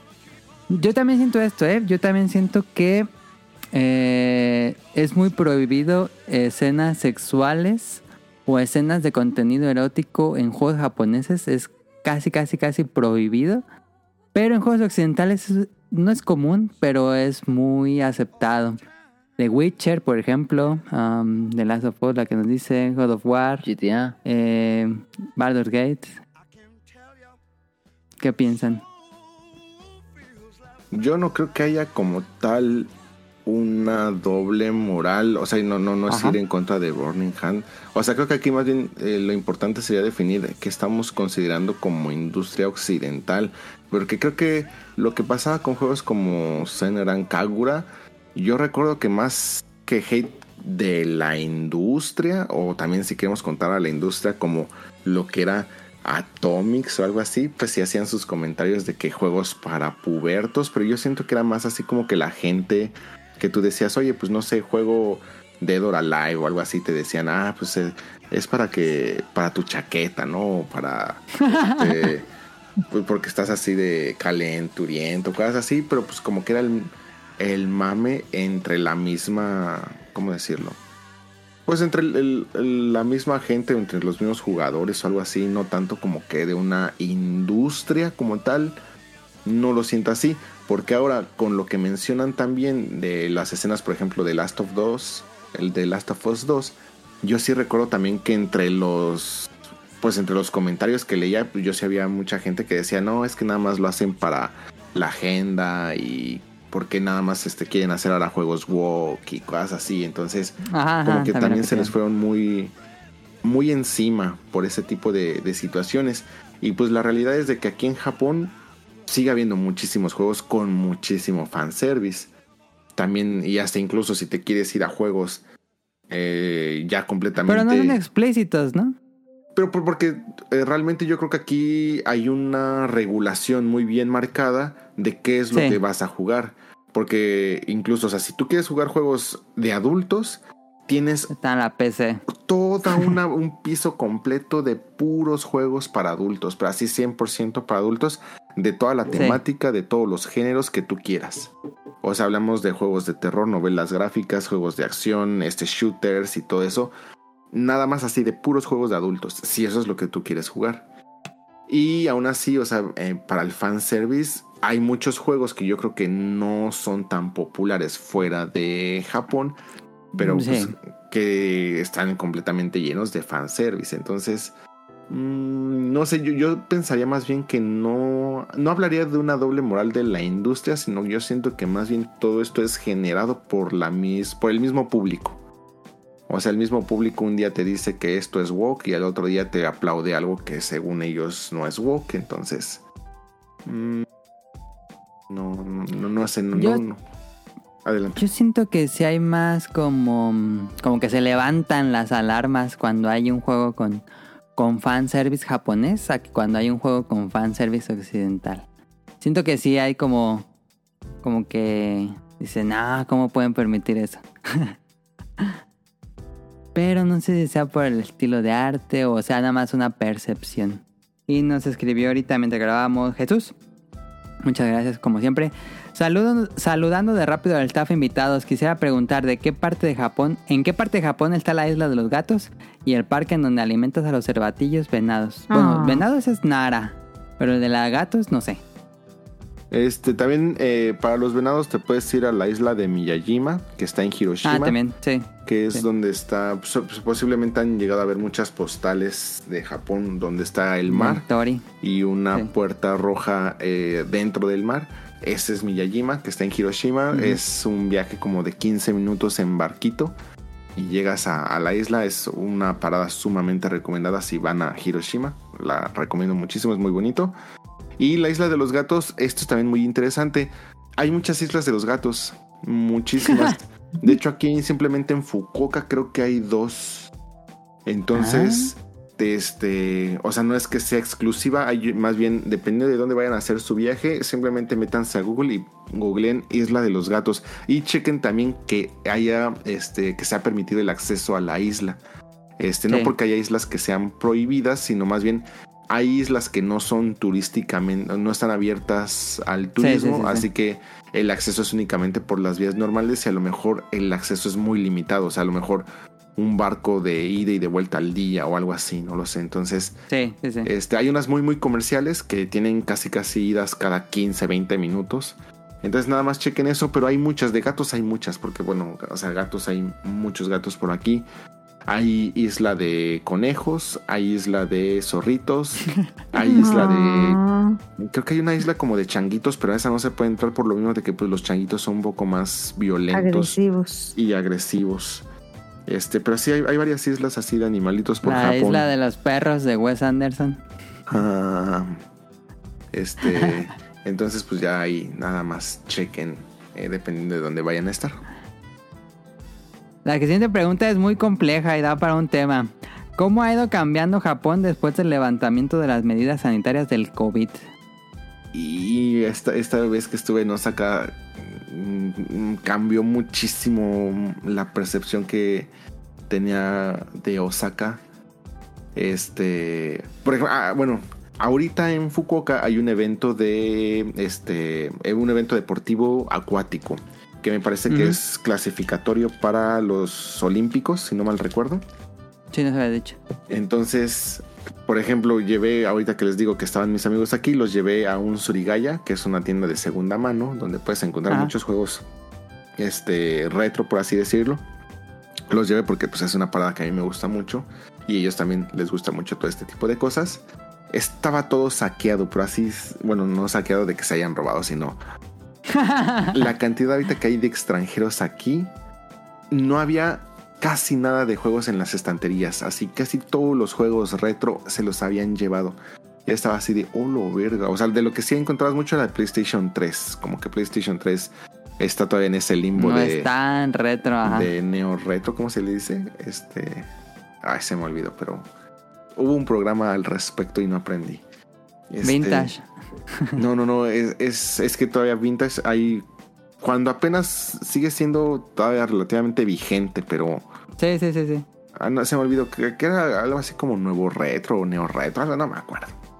Este. Pero está todo saqueado. No había nada. Este. Ahorita todo lo que vienes, tienes que venir o quieres hacer en Japón son filas y filas y filas y filas. Que de hecho ya no estaba el tema. Este random. mo- moví, sí. de las Pero filas. que dijimos la otra semana, sí. Pero sí, está, está así, este, todo, todo está así completamente saturado, muy, muy lleno, todo está, este, los Super Potato no hay nada, ya en tiendas reto no hay nada, este, quieres pasar por pasillitos, hay mucha gente grabando, ya hay algo, algo que a lo mejor para muchos era muy común, aquí en Japón ya se empieza a ver, mucha gente grabando, entre que muchos asiáticos hacen llamadas ah, y ponen la cámara para enseñarle, no sé, a sus novios, novias, familia, qué sé yo. Sí, sí, sí. Y los ves así gritando, pero así en la calle gritando, así de porque están en la llamada, pero no se ponen algún audífono o algo así, sino van con su... Con el audio. Pero ¿cómo se llaman? Eh, Estos palitos para... Para poner... el Ah, los sticks, los Eh, selfie stick. selfie sticks. ya. Ajá. van con el selfie stick o con alguno de estos este para que no se no se mueva la cámara pero El- hablando ajá, el y van balance. gritando esto ya empieza a ser así bien común en todo Japón así ver gente así que va hablando por teléfono y gritando y los que están haciendo ya IRL o grabando para un blog o algo así mucha gente grabando en la calle, parando en las tiendas así, este, grabando por dentro. Esto era algo que no, no veías antes y ya se está viendo muchísimo. Este, todas las estaciones llenísimas, muy, muchísimo calor, no sé. Este, pues ya es como que sí, definitivamente ahorita se, toda la gente que tenía ganas de venir a Japón eh, durante pandemia. Todos los que no fueron en, En tres años. en las Olimpiadas ya están ahí. Sí, se dejaron a venir así durisísimo. No sé, hay cadasco cómo le esté yendo con los autobuses, porque sé que los autobuses son tema en, en Japón. No manches. Pero sí, ah, gente con maletas, pero así, de esos, no de esa maletita normal, de esos maletonzotes. El grandota, ajá. No importa dónde vayas, así sea una tiendita que tiene pasitos donde apenas si pasas tú, ellos llegan ahí con su maleta y pum, te la ponen enfrente y pues a ver, pásale. Y tú así de No hijo de, manches. de madre, no man. Pues es que porque vienen con la maletota acá, hay lockers, hay, déjanla en tu hotel, ¿para qué la sacas a pasear? O sea, no, no lo entiendo, no, no entiendo por qué esa manía de toda esta gente de siempre salir a todos lados con la maletota. Japón no está diseñado para que pase tanta gente en espacios tan reducidos y luego menos con la maletota. Está así imposible. Y ya empiezas a ver muchos letreros de no puedes pasar con maletotas o este cosas así. Porque sí, estorban muchísimo. Eh, por, por- por decir un poco, porque si no nos extenderíamos mucho. Dice, ¿por qué se vuelve complicado visitar otras prefecturas lejanas a la vida de ciudad, además del dialecto de estos lugares? Pues por como, como dijo Rion, no, no salen como camiones o trenes tan seguido a esos lugares. Eh, y bueno, si son lugares muy alejados, tienes que tomar un transbordo en camión, si no me equivoco. No sé, Ren. Ay, a ser cierto, ahorita hablando de transportes, acuérdense que ya va a subir eh, casi un 70% de precio el El JR JR. Pass. Entonces, No eh, sigue siendo muy, muy conveniente, obviamente, pero, y más ahorita para ustedes que el yen está por los suelos, este sigue siendo un ofertazo. Simplemente tomen en cuenta, yo ahorita para ir a Osaka de ida y de vuelta pagué 25 mil yenes. Y Ah. Este, eso nada más así de un viaje. Imagínense lo que ustedes pagarían si no tuvieran un JR Pass Sí, para ir y pues, venir en todos los lugares. Sería muy desastroso. Pero sí, realmente lo, el INACA es muy limitado por transporte, por distancias. Este, casi Ajá. todos los lugares están muy, muy alejados. Mucho del INACA está entre montañas, cosas así. No hay mucha infraestructura, carecen de mucha infraestructura. Les digo, hay a veces ni hay moteles ni nada de eso. Sí, sí, no, a veces ni siquiera hay hoteles, a veces no hay combinis, o sea, a veces Ajá. te sigue vendiendo tal cual una tiendita por ahí o algo así, entonces eh, es muy... O sea, digo, para ellos está increíble, o sea, pues es su vida y, y como ellos siempre la han manejado, sí, sí, sí. pero para el turista que siente que Japón es muy avanzado y futurista y todo eso, pues te das cuenta que mm, el- la parte rural pues sigue estando muy, muy, muy rural. Dice, ¿qué piensan de que el capítulo de One Piece de esta semana rompió el internet por la quinta marcha? Se cayó Crunchy. Miren, yo soy bien fan de One Piece y yo no veo One Piece. ¿Tú lo ves, Riot? Yo leo el manga. Voy al... Sí, también. voy al corriente y sí tengo ganas de ver el capítulo, pero mm, ya lo veré. Yo, o sea, de todas maneras ya me venían spoileando desde que sacaron trailers y luego luego todo eso. Siento que ahorita hubo mucho boom de mucha gente y es- esto no, no, no, no tiene ningún fin edgy, ¿eh? esto es, o sea, realmente sí lo pienso y a lo mejor algunos de ustedes compartan mi opinión, pero siento mucho que si ustedes llegan a seguir a mucha gente del ámbito otaku y del ámbito cosplayer, siento que ahorita se dio mucho el, oye, hago mucho cosplay de lo que está de moda, pero como que no jala mucho. Oye, pues ¿cuál, cuál anime sí tiene un fanbase grande? Ah, pues One Piece, vamos a hacernos hiper fan de One Piece, pero así, súbitamente. Y entonces ahorita muchísima gente anda, este... ¿Cómo se le llaman esos tonali? No, am, Eh, ay, tiene un nombre. Sí, pero en, en deporte tiene un nombre cuando... Ah, Villamelón. Villamelón, Villamelón, sí. Así, bien, bien cañón. Entonces, así como Jujutsu Kaisen o como en su tiempo cualquier anime de moda que si no ves el capítulo en su día te lo spoilean todo, pues dije, bueno, afortunadamente ya leímos el manga, pues vamos a esperarnos ya en algún ratito que tenga. Se supone que tienen animadores muy, muy, bueno, contrataron animadores. Sí, muy, muy- contrataron a buenos. Para este capítulo, supongo que este hubo muchos eventos en casi muchas estaciones aquí en Japón, me tocó verlo a mí en Osaka. Este, Ah, en ¿sí? todas las pantallas que están anunciando o Ah. están anunciando el capítulo. Se Este, detuvo Shibuya. Sí, se detuvo Shibuya. Pero este no no no no le he visto, vamos a ver. Ya un día de estos a ver qué tal. Dice, ¿qué opinan de los anuncios que van hasta el momento del Evo? Yo vi que anunciaron el Final Fight, eh, bueno, no, el Garou. ¿Cómo se llama? Sí, es Final Fight, ¿no? Daru Densetsu. Am, ¿Y qué otro anuncio hubo? Creo que te van a anunciar los grandes. Creo que mañana van a ser los anuncios buenos.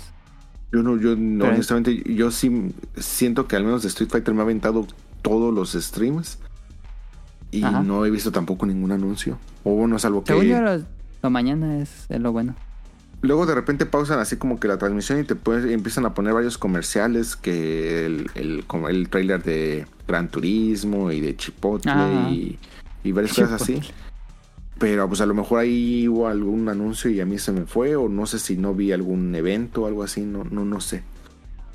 Según yo, ah, hubo otro juego de peleas de Arc System Works, pero tenía un nombre bien rarísimo, no sé cuál sea. Pero bueno, como soy muy ajeno al, al juego de pelea, pues, tal vez por eso no me interesa.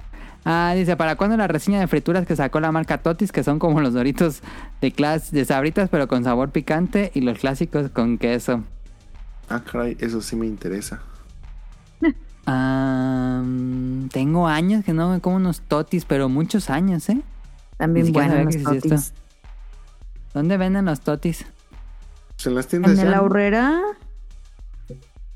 Ah, en la Aurora, sí, pero en las tiendas ya lo venden. Yo, yo no- yo no- Yo recordaba en que la al tienda de menos acá en- no, no venden En Totis. Ciudad de México No. ya encontrabas totis en las tienditas, así como algo normal. no. Esos no los he visto. Estaban Los los, otros que son como rancheritos de. ¿Cómo era? Ah, Kikarricas, que son como los rancheritos bootlegs. No sé si se los ha probado Rion. No, no los he probado. No saben mal, pero son muy superiores los, los rancheritos. Las quicarricas. Si alguien, si alguien Ah, las Japón- quicarricas, esas sí, sí las recuerdo. Estaban bien Si alguien viene a. Japón en el transcurso de este año, tráiganse unos y hacemos el, el El unboxing. en Snack vivo. Hunters. Am, ¿Cómo ha estado el clima de lluvia allá en Morelia? Hoy está lloviendo justo ahorita que estamos grabando. Bueno, de mi lado está lloviendo. No sé si en el lado de Caro. También, Tonali. Sí, también está lloviendo. sí. Pero hoy llovió fuertísimo, ¿no? Se inundó varias calles. Sí. Se estaba viendo. horrible. Oh, cayó gacho.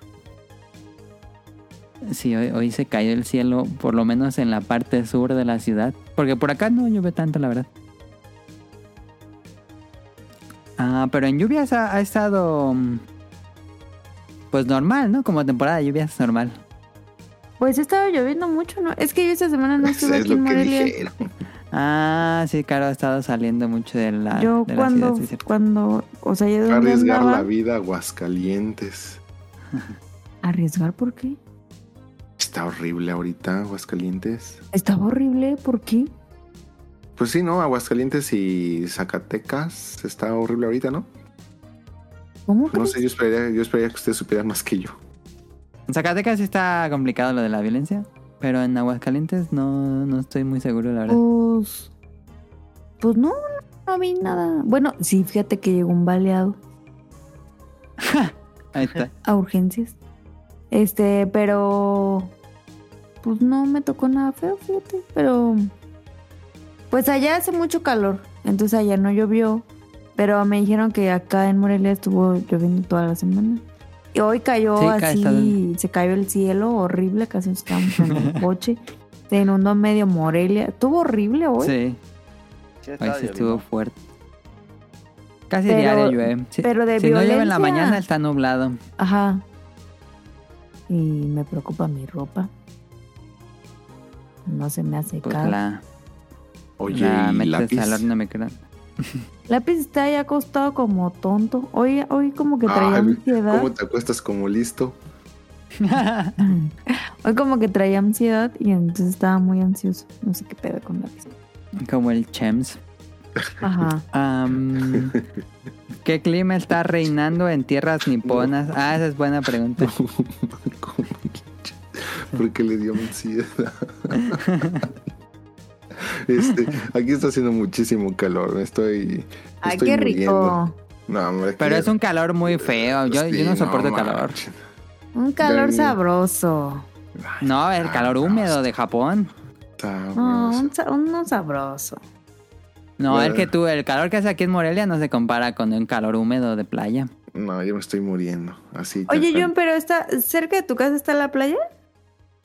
Mm, a la playa donde te puedes meter a nadar y todo eso, no. Te tienes que aventar un camino como de una hora más o menos.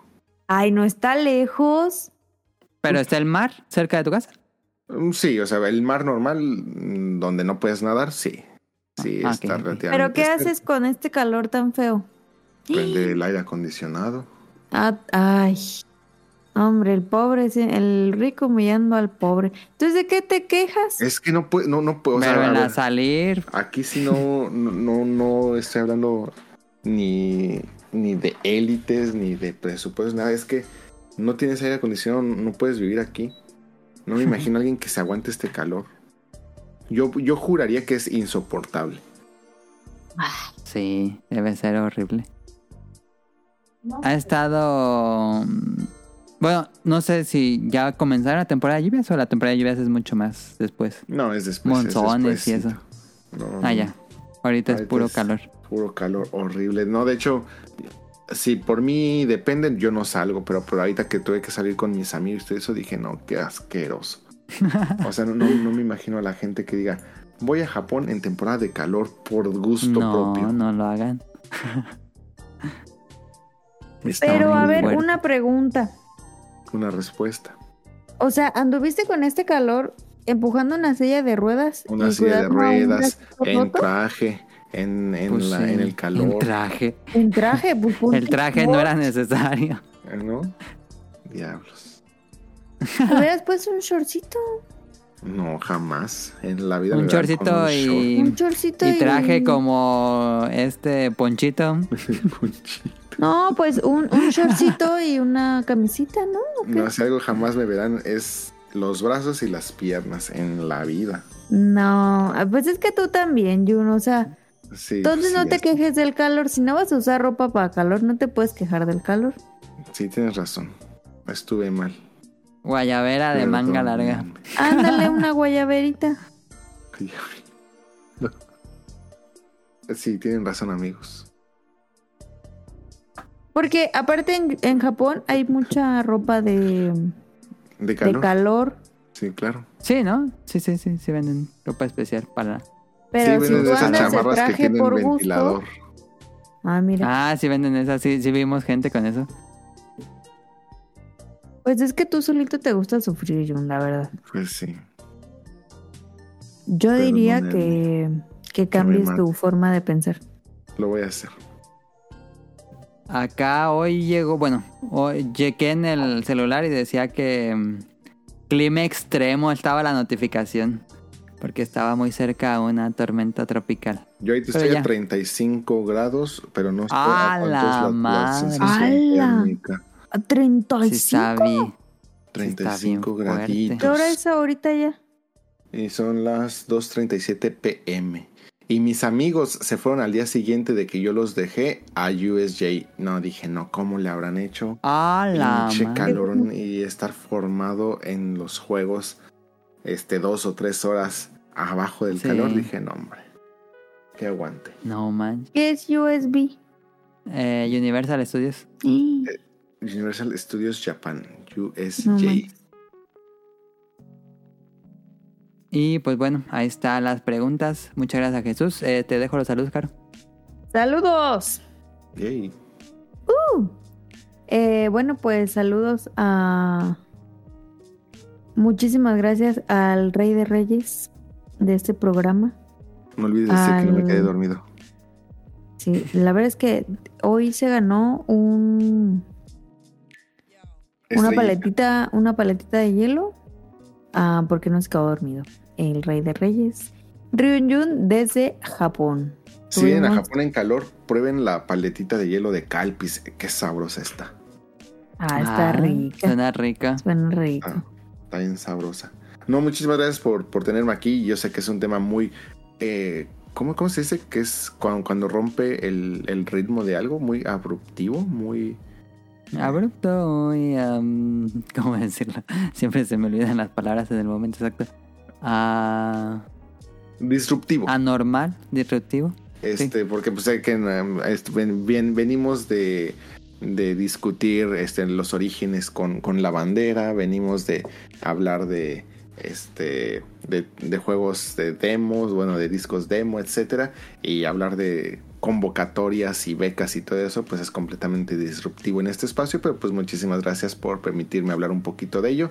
Espero que haya sido, aunque sea un poquito de interés o que al menos les ayude a aclarar un poquito el panorama. Si tienen el gusanito, no lo dejen morir, inténtenlo aunque sea una vez.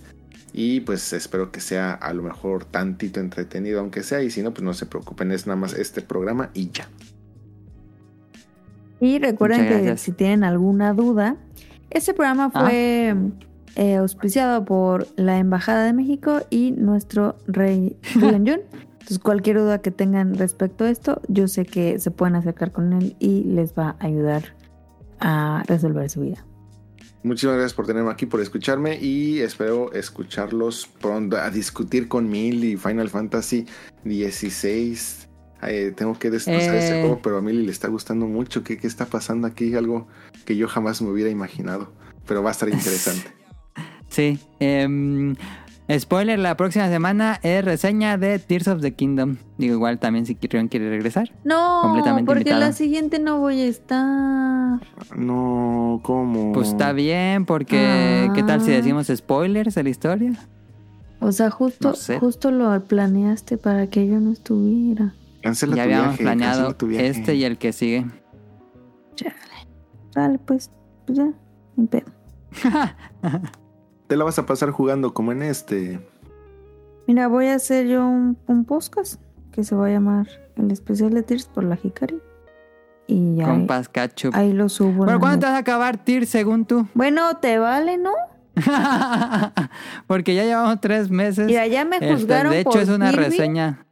Ahora tú me vas a juzgar por Tears. Yo te ¿Pero juzgo cuántas por horas llevas de jugando en el programa. ¿Estás jugando Tears ahorita?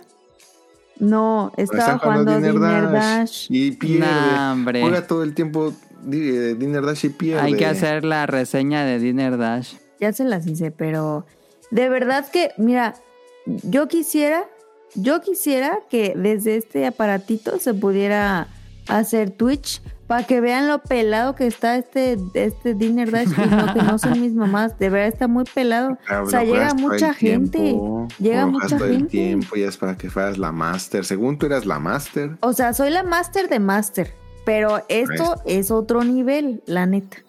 E- Esas son palabras que yo jamás le hubiera escuchado a la master de master. Es que llega mucha gente y luego llegan ancianos que se tardan mucho en tragar. Entonces yo no puedo así. Y los tengo que ubicar por colores. No, bueno, Ponle modo fácil. no se puede. Y no lo haría. Eso sería un pecado. Eso, eso es, eso es insultarme. Pero está bien, para que te dure mucho. Bueno, pero me estabas criticando del Tears. Sí. Pues querías que te esperaras a que lo acabaras. No, pues ya, graben ustedes. Este, mira, ya cuando yo me lo acabe, les doy mi punto de vista. Correcto, que sí, sí, sí, sí. O sea, en tres años esperen la reseña de la Hikari. Bueno, otro, otro. A ver cuándo te vuelvo a mandar rancheros. Al menos el próximo. Oye, Cari, Entonces, ¿me puedes, man- me puedes mandar rancheritos? No. ni rancheros, ni sabritas, Ni ni, maruchan, ni picarricas, ni nada. Ah, oiga, no, no, fu- fuera, fuera de broma, Hikari. Tenemos que hablar. Este, mándame bocadines, ¿no? Ya se me acabaron. Ah, ok. Bocadines, maruchan, ahora que vaya Adam. Mo- mm, bocadines, maruchan, rancheros. ¿Y qué más? No, pues con eso. ¿Te, ya gustan, haciendo la lista. ¿Te gustan los flanes, no? Sí, no, pero pues imagínate un flan así, ¿no? Pero bueno, si quieres seguimos con la lista, porque si no, la gente que está esperando su saludo está en la Oye, fila. pero ¿sabes hacer flan? No, Porque pues te no. podemos mandar Pero las bolsitas flan de en flan. Japón. Sí, de hecho nos saca, compré ahorita unos flanes bien sabrosos de Kobe. Sí. Unos flanes de leche hiper deliciosos. ¿Pero qué otros dulces quieres? No, ya con esos. Muchas gracias. ¿Mazapán? ¿No te gustan los mazapanes?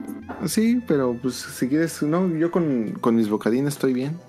Y canelitas si quieres. Feliz. Anota, anota las canelas. ¿Ya las Bueno. anotaste? Ya. Ya. Ok. Eh, saludos, saludos a Kamui. eh, están de vacaciones eh, y lo encuentran en Dream Match. Dream, Dream Match. Dream. Match. El- ajá. Y ahí en Dream Match también encuentran al, al Yuyos y al Adam. Ajá. Sí. ¿Ok? A veces. A veces. Eh, saludos a Mika, que ya está en tipos móviles eh, cada 15 días. Este, este no, hasta la siguiente semana toca. Ajá, esta semana tu- tuvieron el especial de Harry Potter. Ajá.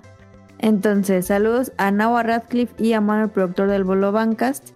Saludos a Ryun Jun, a nuestro querido rey en Japón.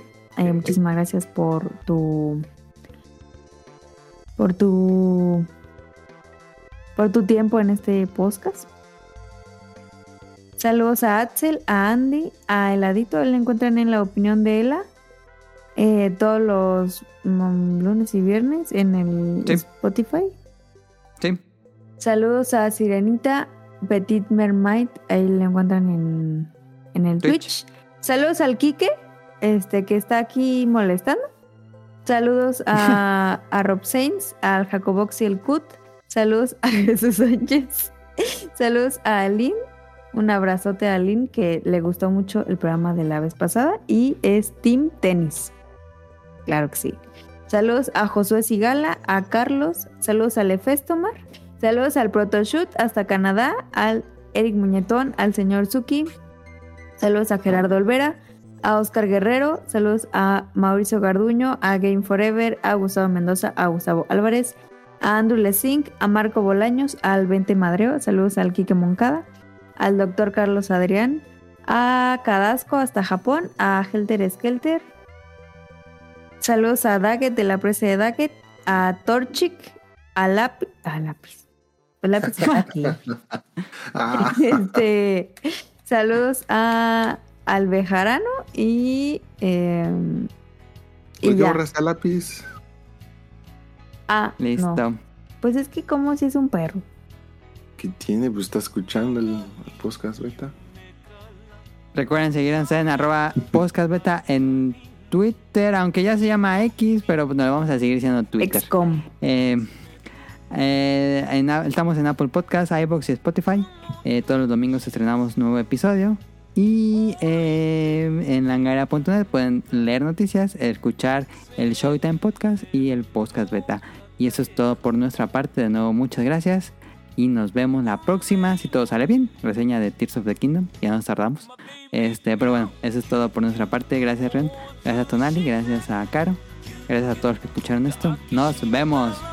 バイバイはいバイバイトントントントントン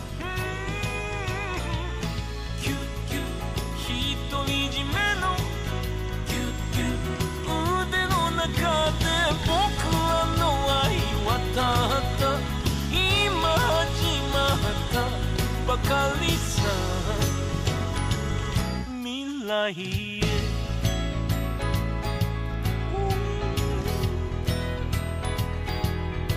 へまだ何一つ描かれてない。真っ白なその画用紙に輝き出した。君のハートはどんな色を選ぶの